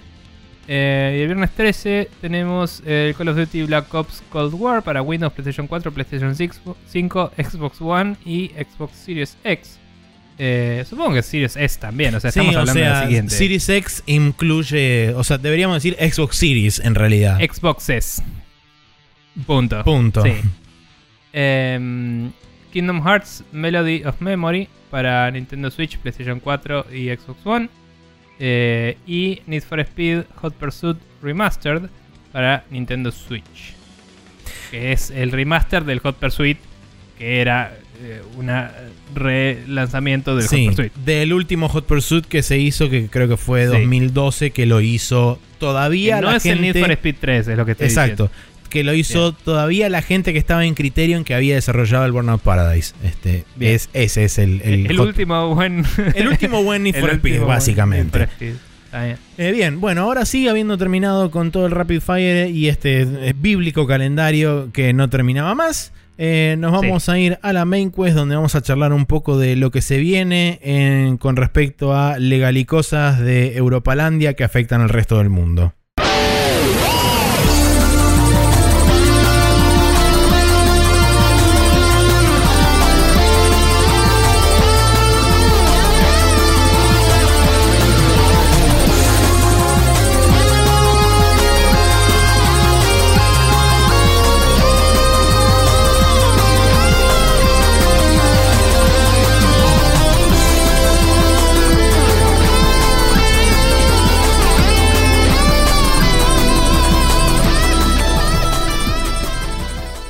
Y que estamos en la main quest donde vamos a charlar de un tema en particular eh, basado en el artículo que se llama 10 riesgos asociados al nuevo, eh, a la nueva directiva de contenido digital de la Unión Europea. Eh, yo tengo acá un par de anotaciones que hice y básicamente traspasé rápidamente los 10 puntos de contención que, que mencionan en la nota de GamesIndustry.biz. Eh, primero y principal, la directiva de contenido digital fue sancionada el 20 de mayo de 2019 por el Parlamento Europeo y el Consejo de la Unión Europea y tiene una fecha límite de implementación por los países miembros de la Unión Europea como el 1 de julio de 2021. O sea que Sí. les quedan alrededor de 7 meses y monedas a los países miembros para implementar esta ley. Sí, que no sé si eso significa que entre en vigencia inmediatamente o una vez que se implementan tienen un periodo como acá que suele ser tipo, bueno, desde que se dictamina tenés 90 días para adaptarte. Eso o sea. no lo sé. Entonces no queda claro cuándo empieza a ejercer, porque Exacto. tampoco sé si toda la Unión Europea la tiene que aplicar a la vez. O sea, quizás se, se aplica después de esa fecha límite, tanto tiempo. Claro, quizá la entrada en si vigencia es país a no partir del tiene, 1 de bueno, julio X días. Claro, tipo, y si un país no lo tiene, bueno, se aplica la más severa, ponele, por decir algo. Sí, eh, por eso eh, vale la pena aclarar que, digamos, lo que vamos a leer ahora y lo que vamos a, a charlar un poco es como eh, la ley en su estado más puro, porque después cada uno de los países miembros está libre de interpretar eh, esta ley y adaptarla a sus, este, a sus convenciones y a sus códigos de civiles, penales, etcétera, de cada uno de los países. Pero digamos que el outline de la ley va a ser más o menos similar en todos los países porque está ajustado a esto que vamos a leer ahora. Sí. Los 10 puntos resumidos son básicamente el punto número 1, que habla sobre publicar versiones incompletas de juegos y parchear después del lanzamiento. El Digital Content Directive, o DCD a partir de ahora, porque es demasiado choclo decir eso, requiere que los distribuidores de servicios digitales cumplan con requerimientos objetivos de conformidad, entre paréntesis calidad, performance, compatibilidad, accesibilidad, continuidad y seguridad, normales para contenido o servicios digitales del mismo tipo. En caso de no conformidad, los consumidores tienen el derecho de reclamar que el contenido o servicio sea llevado a conformidad, recibir un descuento proporcional o terminar el contrato, en cuyo caso la empresa tiene que reembolsar al consumidor por la totalidad de los gastos. Y esto va a ser particularmente relevante en uno de los puntos que vamos a charlar más abajo sobre los free to play. Sí. Este. El Sí. punto número 2 es no entregar, no entregar la calidad o features publicitados públicamente y, y- perdón, publicitados y públicamente comunicados. Toda declaración pública hecha por o en nombre de la empresa puede ser considerada un requerimiento objetivo de conformidad por el consumidor. Por ejemplo, un tráiler que enfatiza o muestra ciertos gráficos, cutscenes o features que proveen una impresión diferente a cómo se verá o funcionará el juego en su versión definitiva o final. Eh, anunciar que un juego estará disponible en una plataforma, pero luego retirarlo de la misma después de haber recibido preorders debido a un contrato de exclusividad con otra plataforma. Recordemos específicamente, esto por ahí está haciendo mención a lo que fue el caso del Metro Exodus, donde se da literalmente esta situación. Pero, ojo porque los se honraron los pre-orders en Steam. Entonces, eh, hay... O sea, imagino que se dieron cuenta que ese caso podía pasar y por eso lo hicieron. Pero no es el caso del de Exodus y que yo sepa no pasó esto nunca. Cada uno que lo hizo honró los pre-orders, Sí. tengo entendido. Y fue, fue un volantazo heavy, pero claramente levantó una alarma sin, sin romper eso. Sí, cabe destacar igual eh, lo de publicidades, etcétera, tipo un saludo al No Man's Sky, ¿no? Tipo, eh, Exactamente. No, multiplayer y no te vas a encontrar nunca. y no sé qué. Sí. Es como, sí, no te vas a encontrar nunca porque no había multiplayer. Sí, exactamente. Y por Pero- el último ejemplo que ponen es features técnicos que no son incluidos en el servicio o producto final. Como por ejemplo resolución 4K o frame rates de Multiplayer, En repente. el No Man's Sky en particular. También. Eh, eh, Eh, punto número la 3. posibilidad de jugar el juego en el Diablo 3. Exactamente, sí. Eh, por Sí. ejemplo. Punto número 3. Demos proveyendo una impresión desacertada. Los mismos conceptos, tanto del punto del punto 2, aplican para las demos. O sea, todo lo que dijimos antes de este, mostrar cosas que no terminan estando en la versión final y ese tipo de cosas. Eh, y las mismas consecuencias del punto 1 son aplicables a esto también. O sea, en caso de no estar de no, no tener conformidad de parte del usuario, el usuario puede reclamar para que sea llevado a conformidad o puede ser este, básicamente terminado el contrato. Que en el caso de una demo no hay un reembolso en- de por medio, pero bueno. Eh, en el caso de, por Creo ejemplo, que- betas pagas y demás, ahí por ahí sí podemos estar hablando de otra cosa. Mm. No, igual dice demos proveyendo una impresión desacertada. O sea, yo juego el demo y después me compro el juego y el juego no es lo que esperaba por la demo. Ah, bueno, es ahí en ese decir. caso sí aplica Sí, el, sí, el sí, sí. reembolso. Eh, bien, punto número 4, no alcanzar las expectativas de consumidores en ítems de ediciones de colección. Un saludo a Bethesda. Eh, cualquier declaración hecha por o en nombre de la empresa puede resultar en que el consumidor crea razonablemente que la calidad de un ítem no está en conformidad con lo expresado. Ejemplo, una imagen muestra un coleccionable fabricado en metal mientras el ítem recibido por el consumidor está fabricado en plástico. Como dije, un saludo a O- Bethesda. Digamos canvas y, Claro, y ¿qué lona. era el otro? Eh, este, Poliestireno, tipo, no sé. sí, algo. sí, era No era cualquiera. poliestireno, era un plástico. Sí, eh, pero bueno, eso también está ajustado dentro del marco de esta nueva Mm. ley. Punto número 5. Modificar service games en contradicción con publicación, con publicidades y declaraciones anteriores. Me encanta que tengo los- ejemplos de todos. Sí, el del demo también era el tipo el, el Brutal Legend, que tipo Bueno. no era nada que ver. sí, Pero por bueno. ejemplo. Eh, Mm. Punto número 5. Sumado a los aspectos del punto 1 y 2, el DCD explícitamente dice que donde existe un contrato que provee de un servicio o contenido digital en un periodo de tiempo, dicho contenido o servicio debe estar en conformidad por la totalidad del periodo. Las consecuencias del punto 1 son aplicables con la, salvedad, con la salvedad que el consumidor solo puede reclamar un reembolso del periodo de no conformidad. O sea, si vos, por ejemplo, en algún punto Mm. de ese service game lo modifican. Eh, Tipo, yo pago el WoW y mañana cambian el WoW y pasa a ser de ciencia ficción. Este mes lo puedo pedir un reembolso. Exactamente, puedes pedir un reembolso. Eh, o por ejemplo, no sé, con parches de balance que rompen el juego, o con adiciones tipo de, de Claro. mecánicas pay to win y ese tipo de cosas que no fueron específicamente mencionadas o, o declaradas con anterioridad, dan, dan pie al usuario a poder hacer este tipo de reclamos.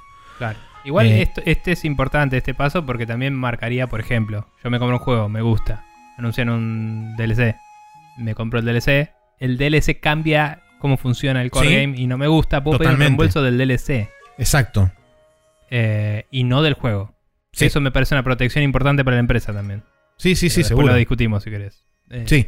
Eh, punto número 6. Modificar Service Games en general. Bajo el DCD, modificaciones en general son permitidas si todos los siguientes requerimientos son cumplidos. El contrato lo permite y se provee una razón válida. La modificación se realiza sin costo adicional al consumidor. El consumidor es informado de forma clara y comprensible de la modificación. Y por último, en caso de que la modificación impacte negativamente el acceso o uso del contenido o servicio, el consumidor debe ser informado de antemano por un medio permanente, entre paréntesis email, eh, de los features o modificaciones y del, servi- y del derecho de terminar el contrato o, en necesidad de, de ser aplicable, de la posibilidad de mantener el contenido o servicio sin la modificación. Lo cual ser opt-out de un parche si uno. Exactamente, lo cual también es interesante porque, bueno, en un caso de un juego online va a ser más difícil, pero en el caso de juegos offline Mm. tenés Sí, la posibilidad de hacer rollback o sea, de por diferentes ejemplo, versiones. Por ejemplo, GOG te deja Exacto. no bajarte parches, Steam. eh, te deja no actualizar. te dejan no te actualizar, deja pero si para estás atrás. actualizado, claro, no te deja hacer rollback de parches, te deja estar Sí. o a la última o no actualizar. Sí, eh, eh, eso es interesante. Eh, creo que es la única parte de esto que es. eh, que puede ser interesante cómo se aplica a futuro. El resto diría que es. llevar lo que hoy es considerado buena práctica, porque hay muchas empresas que ya hacen esto de avisarte Sí. con tiempo, che, vamos a cambiar el balance, vamos a cambiar esto. Y creo que puede gustar o no, pero si hay suficiente aviso, me parece que está bien, digamos. En un service game es como, bueno, es- es- está sujeto a cambios. Sí, más vale. Punto Sí. número 7, este también es un punto de contención gigantesco. Eh, cesar el soporte de un juego que fracasó. El DCD explícitamente expone que el consumidor debe ser proporcionado e informado de las, de las actualizaciones necesarias para mantener el contenido o servicio en conformidad por el periodo de tiempo que el consumidor espera razonablemente. O sea que si vos tenés, este, no sé, por decir una cosa en particular, eh, había habido un juego que salió en Japón, eh, creo que de Konami, en, en- en mobile fue en particular. De hecho, esto- estos casos se dan mucho en mobile, eh, donde sale un juego y a los Sí. tres meses te cortan el, el servicio. Castlevania de Bueno, ahí Castlevania está. de Mobile lo dieron de baja al toque. El que yo estoy pensando es el de Cliff Bezinski, que era Eh, eh, ah, sí, eh, que que era- estaba en Early Access también. Eh, no, sé cuántos eh, heights o sea, era. sa- salió de Ah, no, el Access. Lawbreakers. El Lawbreakers. El Lawbreakers era un juego que todo el mundo decía que estaba buenísimo y lo compraron 50.000 personas. Y nadie podía jugar online porque no había gente para jugar.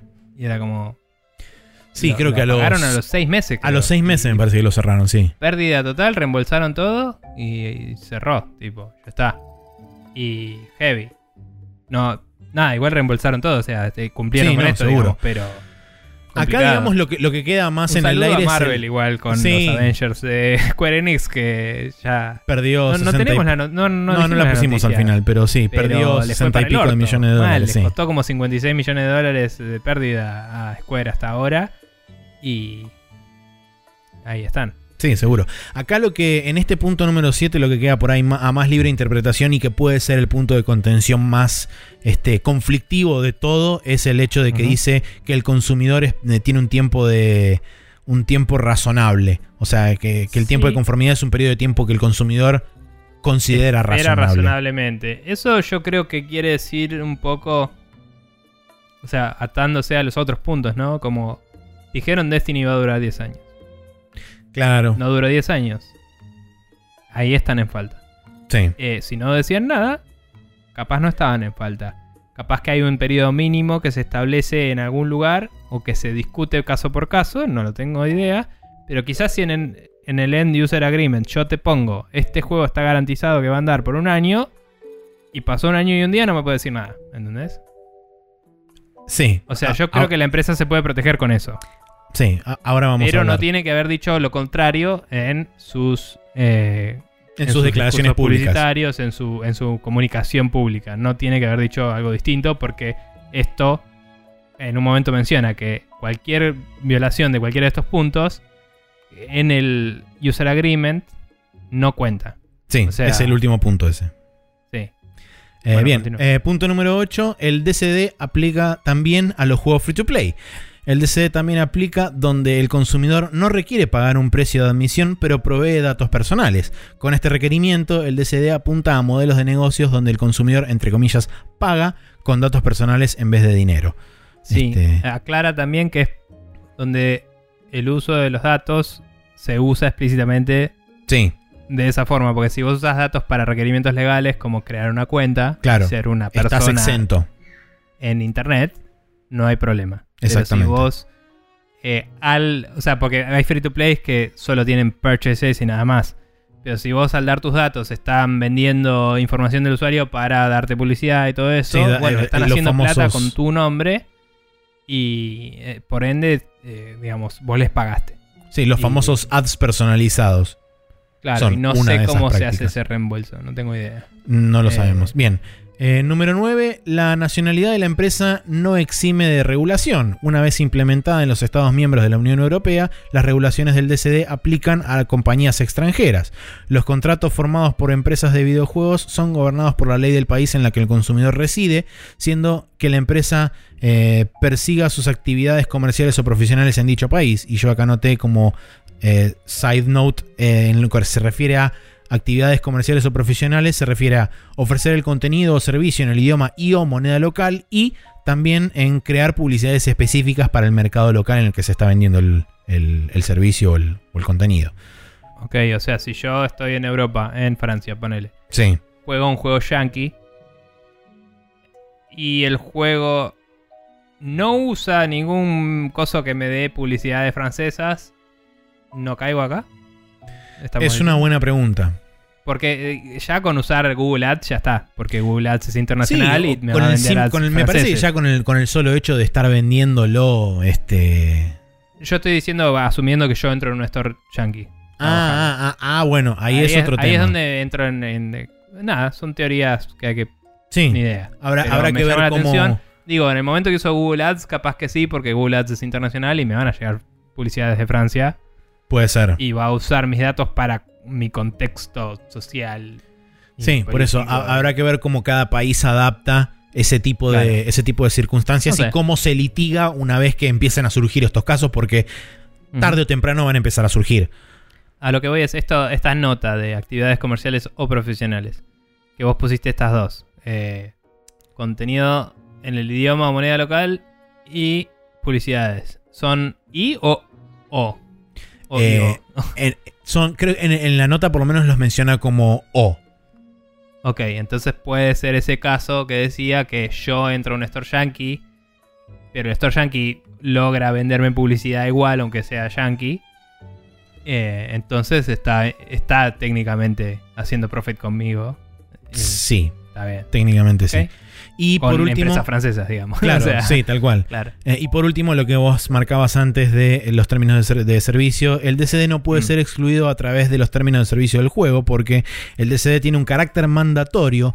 Cualquier término contractual que, en detrimento del consumidor, excluya, derogue o varíe los efectos de las regulaciones del DCD no serán vinculantes para el consumidor. Ahí está. Eh, bueno. No sabemos de nuevo cuándo se aplica esto. Sí sabemos que obviamente recomiendan que ya vayan repensando las estrategias y todo eso. Seguro. Esto yo, yo creo que el primer, el primer este, knee-jerk reaction, vamos a decirle, o la, la primera reacción instintiva de muchas empresas va a ser eh, analizar quirúrgicamente todo lo que La se dice a través de social media y todos los trailers que se editan de forma tal que eh, haya un impacto mínimo o totalmente nulo de eh, el tipo de, de cosas que se refieren acá con este, publicidad eh, errónea o de falsa percepción y todo ese tipo de cosas que es creo que lo, ma- lo que más fácil puede saltar eh, en el marco de esta ley. Sí, a mí me parece que todo esto siempre tiene un impacto directo en proyectos y el desarrollo. Y ahora vamos a hablar un poco sobre eso. Pero me parece que la base es muy buena. Y que lo que hace es reglamentar cosas que hoy ya son consideradas buena práctica, como decía. Sí, Cosas que hoy ya se están haciendo porque había mucha gente demandando. eh, no demandando de demanda, sino de pidiendo. sí. eh, Siendo vocal al respecto de muchas de, estas cosas. O, o recompensa o de compensación por eh, me cambiaste mi juego, me, me vendiste una cosa y era otra y, y como que hubo mucho quilombo con los reembolsos en los medios digitales, hubo muchas cosas que ya las leyes europeas se cruzaron de distintas formas. Eh, ya hablamos también en su momento de el manejo de datos de los usuarios en Europa y como Sí, con el GDPR. ley al respecto, con el GDPR. Entonces, eh, me parece que es una consolidación de reglamentar un sector que no estaba reglamentado de una forma que yo considero principalmente positiva. Va a traer ciertos otros. No sé si costos es la palabra real de- a nivel plata, pero sí va a convertir un poco el mercado, digamos. Y va a haber, que in- va a in- haber. inevitablemente va a haber víctimas en el camino también, porque va a haber Sí. muy probablemente desarrolladores de mediano o pequeño tamaño que sufran más por este tipo de cosas que otros. Eh, cualquier desarrollador indie que quiera salir eh, o vender o, o comercializarse en Europa va a ser más responsable que antes de su Indudable. contenido. Que quizás hay argumentaciones que se pueden hacer a nivel. eh, a nivel filosófico sobre. Yo te vendo una pintura y ya no te gusta más mañana, no te, no te voy a tomar un reembolso. Y, y- y toda esa discusión de los juegos como arte, la, la expresión, ¿no? Y, Sí, de- Entiendo. Eh, yo te vendía algo que ayer te gustaba y hoy no te gusta. Pero es cierto que también no puedes experimentar el juego hasta que lo jugaste también. Entonces, como, eh, no sé. Pero una película la ves y no, casi seguro no vas a pedir un reembolso de un Blu-ray que te compraste. sí. Hay gente que se para y se va al cine y pide que le devuelvan la plata. Y eso pasa. Entonces, De la misma no forma. sé, es una discusión aparte. Pero digo, para las empresas me parece que está bueno esto de ponerlas a cargo de eh, lo que ellos promueven y lo que ellos dan en consecuencia. Me parece que es positivo. Lo único que veo que puede ser una mierda para la industria futuro es que esto podría ir de dos formas. Una es que cuiden más su comunicación y que tengamos un poco menos de toda esta pelotudez de salimos mañana y vamos a hacer el futuro del gaming y tal vez un poco más de che, vamos a salir en algún momento de los siguientes cinco años y vamos a hacer un videojuego. Y un poco más de honestidad. Eso sería lo bueno. Pero lo malo es que probablemente significa que la parte AAA de la industria va a hacer juegos todavía más safe y se va a arriesgar menos a hacer cosas locas porque va a ser más accountable de lo que saca.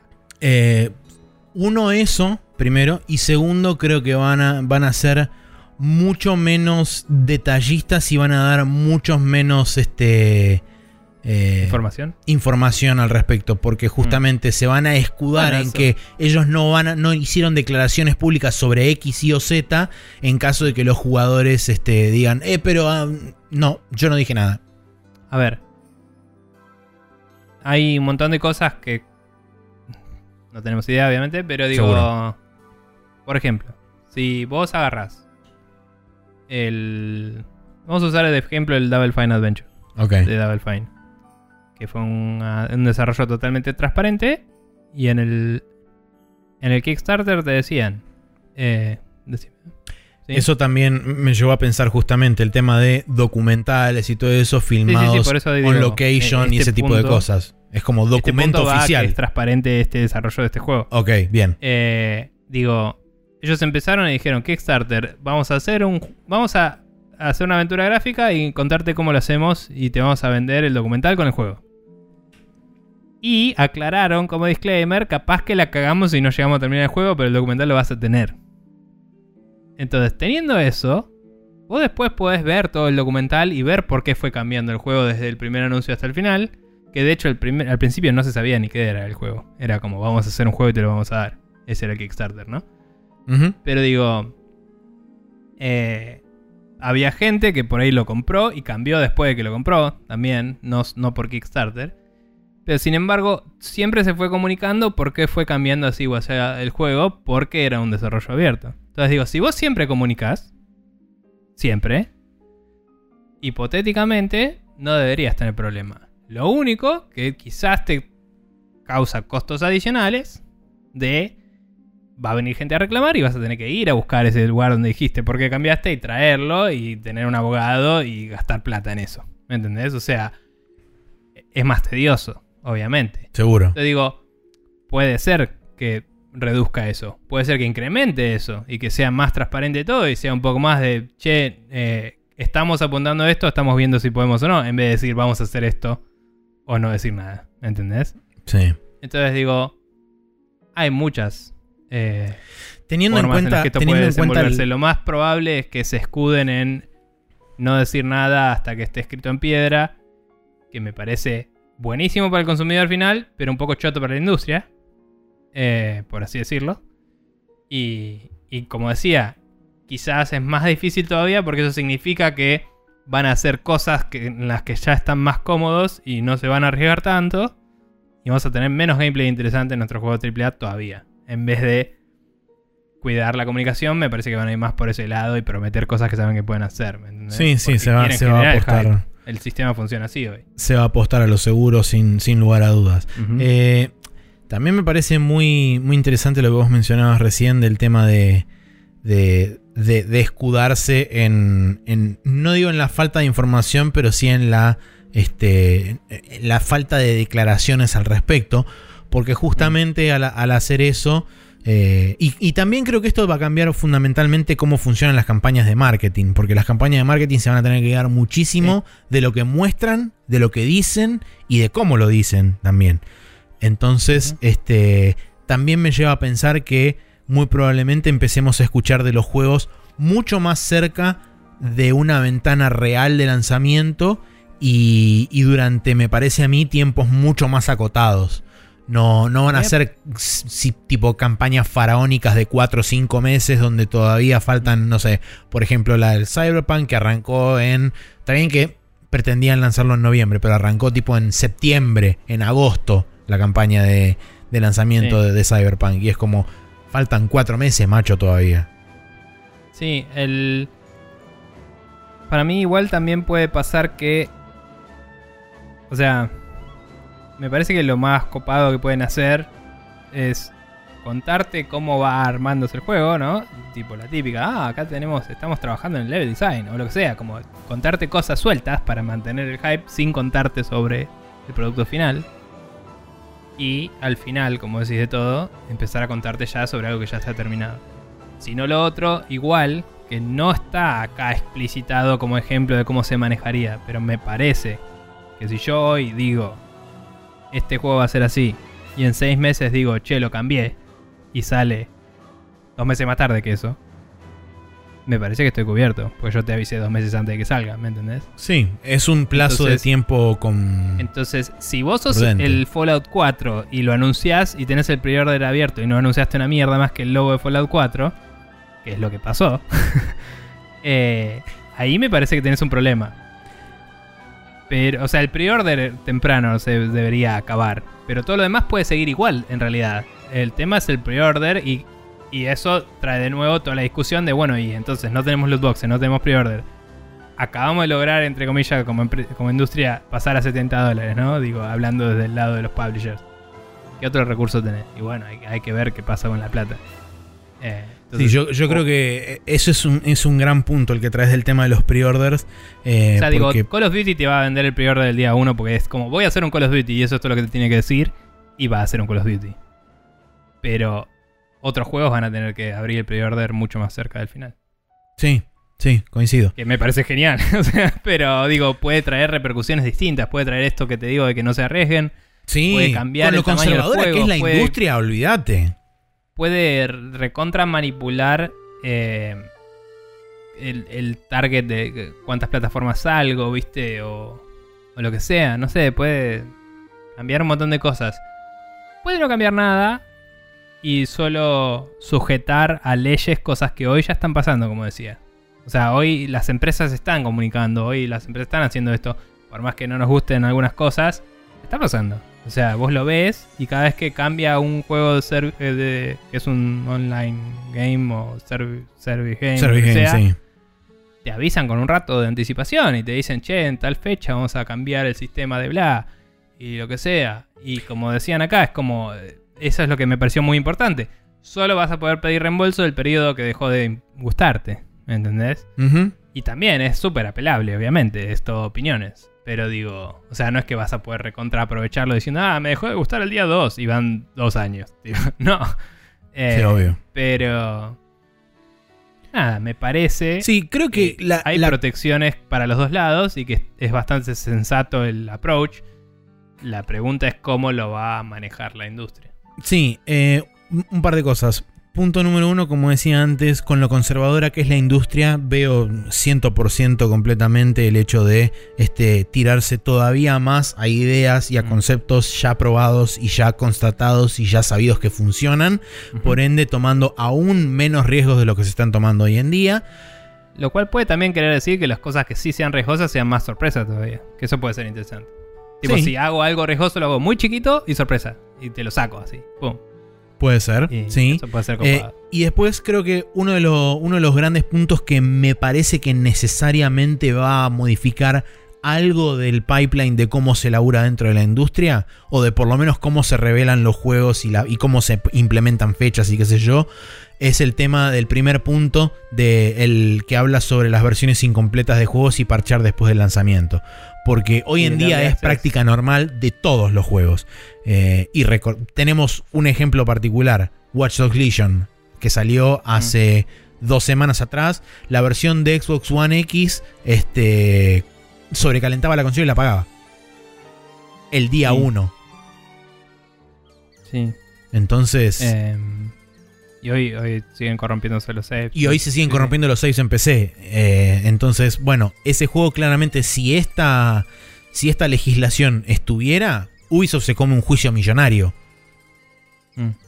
Sí, sí, Entonces me parece que ese tipo de, ese tipo de, de, de prácticas necesariamente van a tener que cambiar. Quizás cambien desde el punto de vista de no anunciar una fecha de salida hasta no estar absolutamente el 100% seguro de que esa fecha de salida va a ser la final. Y muy probablemente lo extiendan un mes más después de eso para poder meter el parche del día 1 dentro del juego y no lanzarlo, entre comillas, incompleto. Eh, Bueno, el. Sobre una discusión distinta, pero sobre el parche de día 1, eh, crunch hacia el final, etcétera. Eh, me parece que un paso grande que puede dar la industria, que puede no gustarte una mierda a vos, pero me parece que a nivel desarrollo es un paso lógico, es pasar a ser 100% digital. Eh, dejarse de joder con que hay que hacer una versión Gold para después tener que elaborar un parche y directamente elaborar para la versión final. Y Es que hoy en día ya está versión. pasando eso de que la versión Gold no tiene sentido. Porque fíjate lo que, pero lo que pasó, la por versión ejemplo. Gold no tiene sentido, pero igual requiere un, un nivel de desarrollo y testeo y de... O sea, requiere muchos recursos sacar un Gold de desarrollo. Pues tenés Seguro. que hacer todo el pipeline de cerrar el build, im- eh, certificarlo, mandarlo a testear, eh, eh, or- mm, poner a tu gente de relaciones públicas con la de Sony para que hablen con la de Xbox. Es un costo operativo muy grande y una distracción y hay que darle soporte a eso mientras estás laburando en otra cosa para los developers, ¿me entendés? No va a resolver el crunch esto. Yo solo digo que eh, esa versión Gold que vos te la compras y no anda, puede dejar de estar. Y, ese es un problema menos. Digo, si soy yo, señor, eh, no sé, Capcom, Konami, alguno de los que... Capcom dijimos que tiene 83% digital, alguno que todavía le importe, ponele que Ubisoft justamente, vamos a decir. Yo soy Ubisoft, digo, che, la versión Gold anda para el orto. Y bueno, igual fue la versión que salió posta que anda para el orto. Mal ejemplo. Ponele que hago una versión Gold que no anda, como por ejemplo Cyberpunk, ¿no? Vamos a decir que no anda porque es lo que asumo a esta altura, todo lo que pasó. Digo, si no hubiera hecho esa versión Gold, no hay problema. Cuando sale la versión final del juego, esa es la versión que tiene que andar. Y no tengo que andar preocupándome por otras cosas. ¿Me entendés? Sí, ese problema se mitiga. No se resuelve, no deja de haber crunch, no deja de haber todas las demás cosas. Pero eh, simplifica el tener un release en vez de dos. El, eh, tema, por plataforma. el tema es que yo entiendo lo que vos decís. Me parece que hoy en día el Gold no tiene tanto que ver con el hecho de mandar a imprimir un disco físico y, man- y meterlo en una caja. Tiene más que ver con el hecho de decir cerramos el código para mandarlo a certificación. Eso es lo que quiere decir. Y necesariamente para las consolas tenés que mandarlo a certificación porque es lo que te piden los, los hardware manufacturers. Entonces en algún momento vas a tener que cerrar la versión del juego para mandarlo a certificar. Ya sea hoy, dentro de un mes o lo que sea. Está bien, pero probablemente eh, si no vas a replicar infinita cantidad de discos y cajas y empezar la cadena de distribución. Podés decir, bueno, esta build anda así, bueno, mandar la certificación. ¿Sale plata? Sí, sale mucha menos plata que imprimir un montón de discos y todo eso. Entonces, si rebota, la hago de nuevo. No es como, ah, tal día, tal hora, todos tenemos que parar lo que estamos haciendo para cerrar el gold, ¿me entendés? Es como que podés mandar un, un release candidate, literal, y te lo pueden rebotar y no es tan heavy porque ponele que te salió qué. ¿Cuánto salen? ¿10 mil dólares? ¿15 mil dólares? No tengo idea de cuánto sale la certificación. Va a ser más barato que hacer un gol que no sirve. ¿Me entendés? Seguro, O sea, eso sí, más vale. Digo, podés iterarlo, podés hacer dos o tres intentos en vez de uno. Y podés no tener toda la presión que hoy tiene, porque hoy tiene disco. Pero no importa, es una tangente. Yo solo digo que es una, un posible paso que la industria puede dar que a nivel desarrollo es beneficioso. A nivel negocio podemos hablar todo lo que quieras después. Pero es otra conversación aparte también. Sí, seguro. Eh, yo lo digo como developer, digo, si tengo que cerrar una versión eh, en un medio físico que no voy a poder volver a escribir, Sí, en, eso en ese- toma un montón ese- de tiempo. Sí. No. Sí, no, seguro. Pero bueno. Eh, no sé. Me fui un poco por esa tangente y estábamos en, en otra cosa. Estábamos No, en- no, igual, o sea, ti- tiene, tiene que ver eh, con relación a lo que estábamos hablando del tema del día 1 y los parches y qué sé yo. Eh, pasa que mm, nos estamos por ahí concentrando demasiado en lo que es la industria AAA porque, bueno, es la que mueve gran parte de la plata y es la que, en definitiva, mm, quieras o no, marca una cierta tendencia o marca el ritmo de la industria.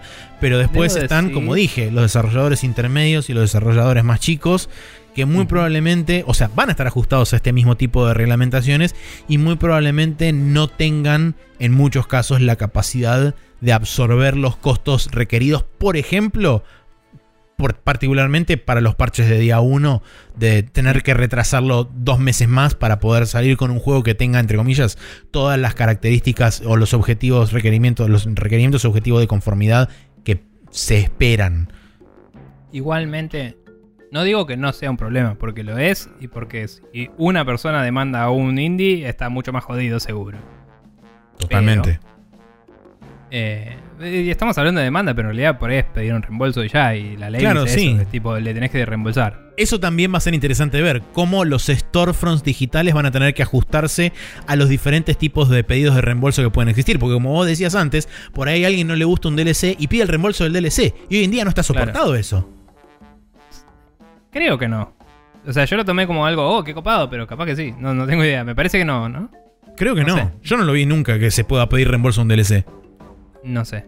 Eh, sí, creo que no porque se considera que el producto es el juego y no el DLC. Pero bueno. De cualquier forma. eh, estaría muy bueno tipo para un juego como el Rock Band. Tipo, no, esta canción no me gustó. Eh, pero bueno. em, de cualquier forma. Hoy ya es un problema para los indies el reembolso. Y, y como Sí. decía, no digo que no sea un problema esto. Digo que. Volviendo sobre mis palabras, creo que es una reglamentación de algo que ya pasa. Creo que los indies ya tienen este problema hoy y, y lo tienen en cuenta porque saben que les costaría mucho, entonces tienen cuidado. Sí, es ponerle un marco deberían. legal, básicamente. Claro, que obviamente puede causarles peores problemas si algo escala. En No, no definitiva, digo que sí. no. Pero digo, si ellos reembolsan, ya hicieron, cumplieron su responsabilidad y eso hoy ya lo tienen que hacer si alguien le pide un reembolso. Sí. Entonces, eh, y ya les cuesta la plata que les cuesta y es un quilombo. A lo que voy yo es que hoy no conozco ningún caso casi de juego indie que haya eh, tenido un problema así. El No Man's Sky Pegó en el un palo. juego que fue publicitado y distribuido por Sony. O sea, no es independiente. Fin, tipo, digan todo lo que quieran. Mm, Eh, a ver, empecé. No lo era. Cuando salió salió en PlayStation. Eh, y empecé. Creo que no salió al mismo. Sí, al mismo tiempo. ¿Sí? Bueno. Eh, ok, no dije nada, pero fue. eh, o sea, toda la cadena de. O sea, inclusive si, si, si esto pasara hoy. Y hoy digo, no, hoy. Cuando esto ya esté vigente, casi que puedes hacer responsable a Sony, porque Sony le consiguió todos los ciclos de prensa al chabón y todo. ¿Entendés? Seguro. O sea, eh, Sony, cuando publicitó todo este juego y puso su plata atrás de este juego, debería haber manejado el mensaje. Y no lo hizo. Y bueno, el developer se mandó cagadas. Pero no conozco ningún caso fuera de ese que fue así porque era un juego que se mostró en la E3, porque escaló desproporcionalmente y todo. No conozco ningún otro caso que haya pasado algo así. Cada juego indie que veo que sale, que la gente se compra y le... eh, es como literalmente lo que esperaba. No sé si le gusta o no, ¿me entendés? Pero es como... bueno, es más eh, fácil saber si un juego indie es lo que esperas o no, porque en general... eh, está bien, por ahí son juegos locos o no, lo que sea, pero como que son más algo personal del developer y puedes googlear a la persona y ver una entrevista y entender lo que se está haciendo, ¿me entendés? Y el, eh, el mensaje es más eh, concreto y conciso en general de, cuando te publicitan el juego, cuando te anuncian el juego. Puede que fallen, ¿eh? Puede haber gente que mienta en sus trailers, puede haber gente de mierda, puede haber gente que no sepa comunicar como chabón de No Man's Sky. Pero, pero digo, en general, no sé, si yo voy y veo un juego de Jonathan Blow y veo Jonathan Blow hablando de su juego y juego el juego, es literalmente lo que estaba esperando. Digo, eh, es un ejemplo obviamente de una persona muy exitosa, pero no sé, casi siempre que veo un trailer en, en Steam de un juego indie, si lo compro y lo juego es, es literalmente lo que esperaba. Entonces digo, hay que cuidarse más que antes de eso, pero quizás no cambia el paradigma zarpado. Sí, recordemos también que. ¿Cómo? Agrava las consecuencias. eso. Sí, recordemos este, también que el No Man's Sky fue justamente uno de los propulsores del cambio en la, en la store de Steam de poner eh, imágenes, screenshots y videos que eh, representen directamente el, el juego, o sea que estén directamente tomados del gameplay y no imágenes conceptuales ni nada de eso. Mm. El cambio que, que Bueno. empujó eso fue el No Man's Sky dentro bueno, de y hoy Steam. también estamos viendo em, en, en muchos videos de YouTube o en muchas directs y cosas un cartelito que dice esto no es gameplay cada vez que aparece Sí. algo que no es gameplay. Eh, también diría que viene de ahí, probablemente. Pero eso fue algo que fue ida y vuelta. O sea, Ubisoft hizo cualquier cosa también muchas veces. eh, famosamente. Y, y todo así. Entonces es como. eh, me parece que eso te alcanza. Que eso es lo que te decía. O sea, siempre es un disclaimer, ¿me entendés? Sí, O sea, más vale. Che, te aclaro, esto no es el gameplay, ¿eh? Tipo, o sea, mañana cuando me digas algo, eh, yo te aclaré. Y por eso digo, esto es una reglamentación, algo que ya sucede. Sí, Las igual empresas se venían atajando por las dudas y ahora se tienen que atajar porque se tienen que atajar. Sí, y creo igualmente que este, antes lo hacían medio como una medida preventiva y lo ponían eh, de, de la, de forma mínimamente visible posible. Hoy creo que después de esto, cuando esto ya esté en vigencia, creo que va a ser, no te digo que va a ser un cartel que va a ocupar media pantalla, pero probablemente tenga un buen cartel o antes eh, del inicio, de, entre comillas, del tráiler que dice el footage acá no representa el contenido final del juego, bla, bla, bla, y que te lo pongan cambios. Te lo, te lo pongan claro en una letra que se pueda leer claramente en alguna parte de la pantalla durante toda la duración de ese tráiler. O durante toda la tipo, en un cartel así. Claro, sí, sí, por eso. Eh, pero, por eso digo, estoy bastante de acuerdo con todos los puntos que presenta esto, es- eh, este artículo que son Sí. puntos relevantes. Y me parece que, que, como decíamos, ¿no? son herramientas para regular algo que no estaba regulado. Eh, me parece que es beneficioso para el consumidor final, pero que puede alterar un poco las cosas. Pero a la vez digo, eh, es medio lo que pasa hoy. Y hay que ver si es lo mismo, pero más riguroso y ya está, o si realmente va a cambiar cosas. Eh, porque como decíamos, quizás si comunican todo, literalmente lo mismo que están comunicando ahora, pero con cartelitos, estamos bien. Eh, sí me parece que necesitaban esta regulación porque en cada país surgían estos class action lawsuits y reclamos y gente que denunciaba y, y como... Y cada uno se veía tratado de nuevo, de cero, como sin precedentes, sin regulaciones. ¿me? Entonces ahora tienen una normativa clara y concisa y todos podemos operar en ella. Sí. Eh, un par de- y- Sí, un, un par de cosas para, para ir cerrando. Eh. Sobre el final de la nota menciona algo interesante que es que eh, se, se sabe por eh, cuestiones históricas que hay un par de naciones dentro de la Unión Europea que son particularmente eh, litigantes, que son Alemania, Italia, Francia y últimamente Bélgica. Eh, digamos que esos son los cuatro países que eh, en la nota recomiendan estar al tanto de cómo va el progreso de la inducción de esta ley dentro de sus sistemas legales. Y por ejemplo, en el caso de Alemania, la nota dice que Alemania presentó un primer, eh, un primer borrador para la inclusión de esta ley el 3 de noviembre de este año. O sea que ya están claramente queriendo implementarla lo antes posible, con lo cual Alemania se puede volver el primer mercado europeo con esta ley implementada y ya probablemente eso empiece a modificar algunas cosas. Sí, que Alemania históricamente fue de las que más pesadamente regulaban Sí. todo. Recordemos que Alemania fue la que, la que le hizo historia a Nintendo por el tema de los reembolsos, que el que le hizo historia a Sony por el Sí. tema de los reembolsos, el que, le, el que prohibió el hecho de lanzar pre-orders sin fecha de salida. Eh, todas esas cosas se dieron en las cortes de Alemania, o sea que eh, está claro que es, una, que es una, un sistema judicial que, que aboga bastante, por lo menos por lo que se ve, por el usuario final. Sí, toda la, toda la Unión Europea en general. Lo, lo hemos hablado antes. Sí. Como que. No sé. Tiene- tienen otros problemas igual, pero es como que ya están enfocándose mucho en problemas... eh, iba a decir humanitario, no es la palabra, porque claramente no es humanitario, pero problemas de... de Desbalance civiles, ¿no? de poder, si querés. No, problemas de... eh, o sea, en, en, en regular cosas que afecten a la población civil. De, Sí. a- a- Bueno, al individuo, digamos. no tiene, eh, no tiene estrictamente residente. que ver con videojuegos, pero en Europa fue donde se iniciaron las causas de monopolio y todo eso a las empresas tecnológicas de Estados Unidos que después eventualmente llegaron a Estados Unidos y se empezaron a gestionar esas famosas audiciones de antitrust, este, Apple, antitrust de Apple, Google y, y Amazon. Pero todo eso Sí, nació sí. en Europa también. Sí, sí, por eso. Por eso digo que es como que mm, tienen un nivel de madurez eh, a nivel específicamente hablando de el aparato legal que tienen.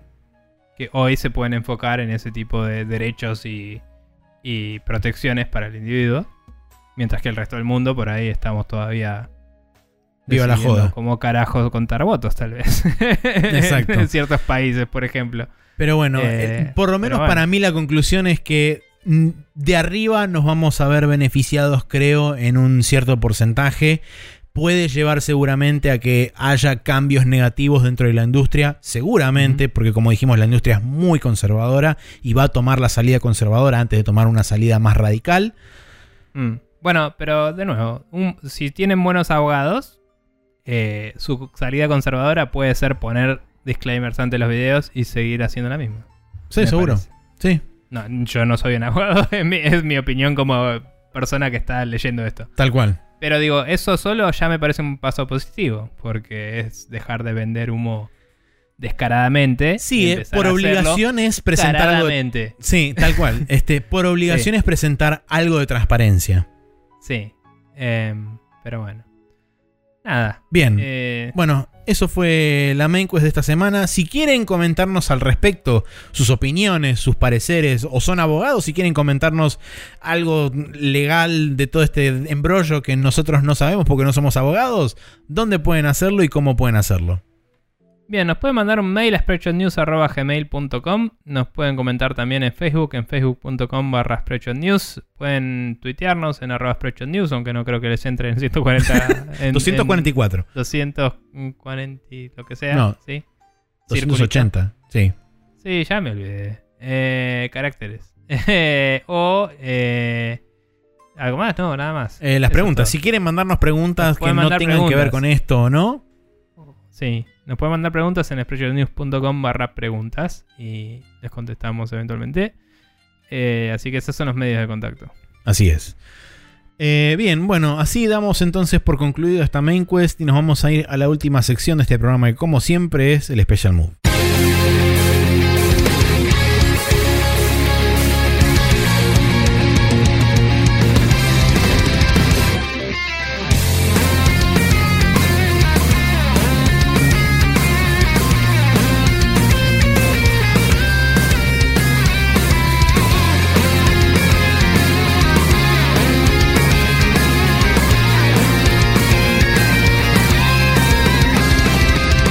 Aquí estamos en el Special Move donde tenemos recomendaciones. Eh, quiero dar el disclaimer de que no encontré el video del que estábamos charlando, pero encontré un artículo de Eurogamer del 2015 que justamente se llama Metal Gear Solid 2, The First Postmodern Video Game.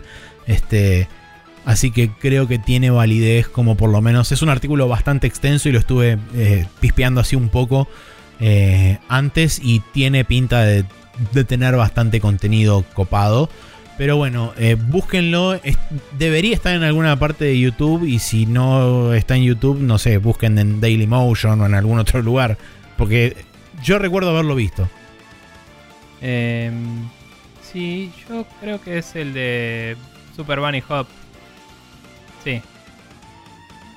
Sí, creo que es este que dura 35 minutos que se llama Critical Close-Up Metal Gear Solid 2. Ok, tiene de todos los Metal Gears. bueno, Eh, el canal es Super Bunny Hop. Ahí está. Eh, sí. Eh, bueno, continuando. Eh, Ese video es increíble y lo voy a volver a ver. sabelo. Eh, continuando, tenemos eh, un par de recomendaciones más. Una es, si quieren ver cosas sobre la nueva generación, estuvieron lanzando distintos videos cubriendo la UI de eh, ambas consolas. La de la Xbox es la que hoy está disponible en Xbox si tienen una. Así es. Digamos, eh, en Giant Bomb estuvieron mostrando videos de muchas cosas. Eh, la Xbox como que el embargo se levantó medio todo de una para la mayoría de las cosas, salvo juegos individuales. Así que hicieron un video largo donde probaron un montón de cosas. Y después de PlayStation se levantaron por separado y subieron varios videos, uno con el Spider-Man, otro con el Astro, eh, whatever, no me acuerdo el nombre, Playground, ¿no? Sí. Y, mm, y otro con la UI de la PlayStation, que me parece una cagada, y otras cosas más. Así que interesante. Y están todos en giantbomb.com o cualquiera de sus otras URLs graciosas que tienen.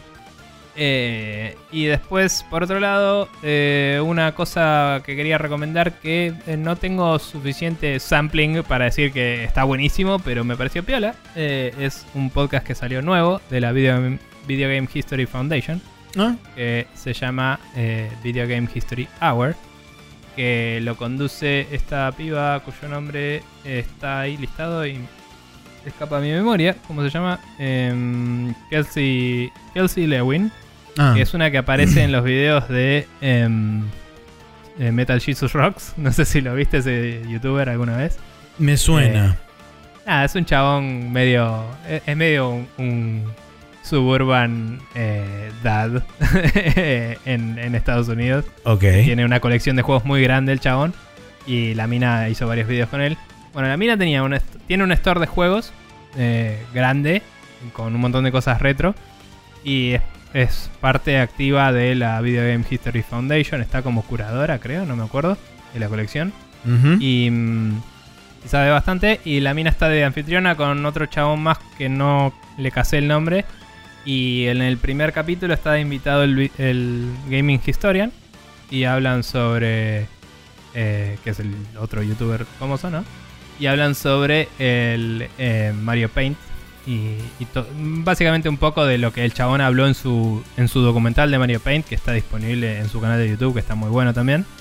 Eh, pero nada, como que lo hablan más informalmente, más charlando sobre cómo eh, justamente las cosas que él fue investigando, ¿no? Y cómo, eh, que, que me pareció interesante que le preguntaran cómo investigaste esto para el documental también, porque son historiadores todos, entonces Claro. hablan más informalmente y más del punto de vista del historiador y no de el que quiere saber, ¿no? Y supuesto. me pareció copado. Así que puede que prometa esto. Vamos a ver, eh, no sé qué, qué frecuencia iban a tener, pero yo me suscribí y vamos a ver capítulo. Como prospecto es interesante, por lo menos. Sí, de una. Se llama Video Game History Hour. Lo pueden encontrar en seguramente cualquier eh, podcastismo. Donde Eh. los podcasts se venden. Sí, sí, tal cual. Y está en gamehistory.org también. Si van al blog, está. Perfecto. Eh, bueno, Nico, ¿cómo hace la gente para suscribirse a nuestro podcast y escuchar todo lo que acabamos de decir y lo que hemos dicho desde hace 429 semanas? Eh, bien, pueden suscribirse a nosotros en eh, Apple Podcasts, en Google Podcasts, estamos en Spotify también. Y si no, pueden copiar nuestro RCS directamente y pegarlo en su gestor favorito. Si copian la URL spreadshotnews.com barra podcast eh, y lo recibirán de forma mágica en su dispositivo correspondiente. Eh, también están todos los capítulos subidos a archive.org, donde los tenemos todos en una colección llamada Spreadshot News. Así que si la buscan por ese nombre, la van a encontrar. Y nada, esos son los medios para encontrarnos. Muy bien, y así es como damos por terminado un nuevo capítulo de Spreadshot News Podcast. Espero que los haya entretenido, los haya eh, educado, los haya agraciado o los haya hecho algo. eh, o no, porque puede también que no haya hecho ninguna de esas cosas, eh, pero sucedió igual. De la misma forma que sucederá el próximo News Podcast, en el cual nos veremos la semana que viene. Así que nos despedimos hasta ese momento. Por más que se pueda andar por la calle sin ningún tipo de restricción, no sea idiota, llévese su tapaboca, diría la publicidad oficial de algún lugar más este, sensato que acá. Eh, algún lugar de eso que te bardean. para que seas responsable. Sí. Eh, bueno, fíjense, no sean nada.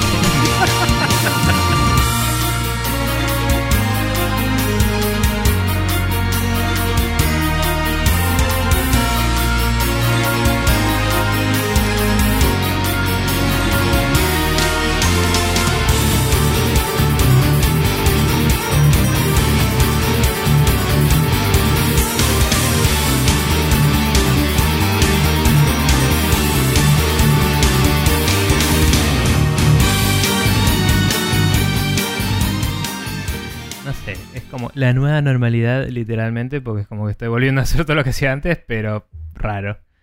Eh... Qué azul que estoy. Yo, listen up, here's the story about a little guy that lives in a blue world. And all day and all night, and everything he sees is just blue, like him inside and outside. Blue his house with the blue little window. and a blue Corvette. And everything is blue for him and himself and everybody around. Cause he ain't got nobody to listen. To listen, to listen, to listen. I'm blue, I've been deed, I've been died, I've been deed, I've been died, I've been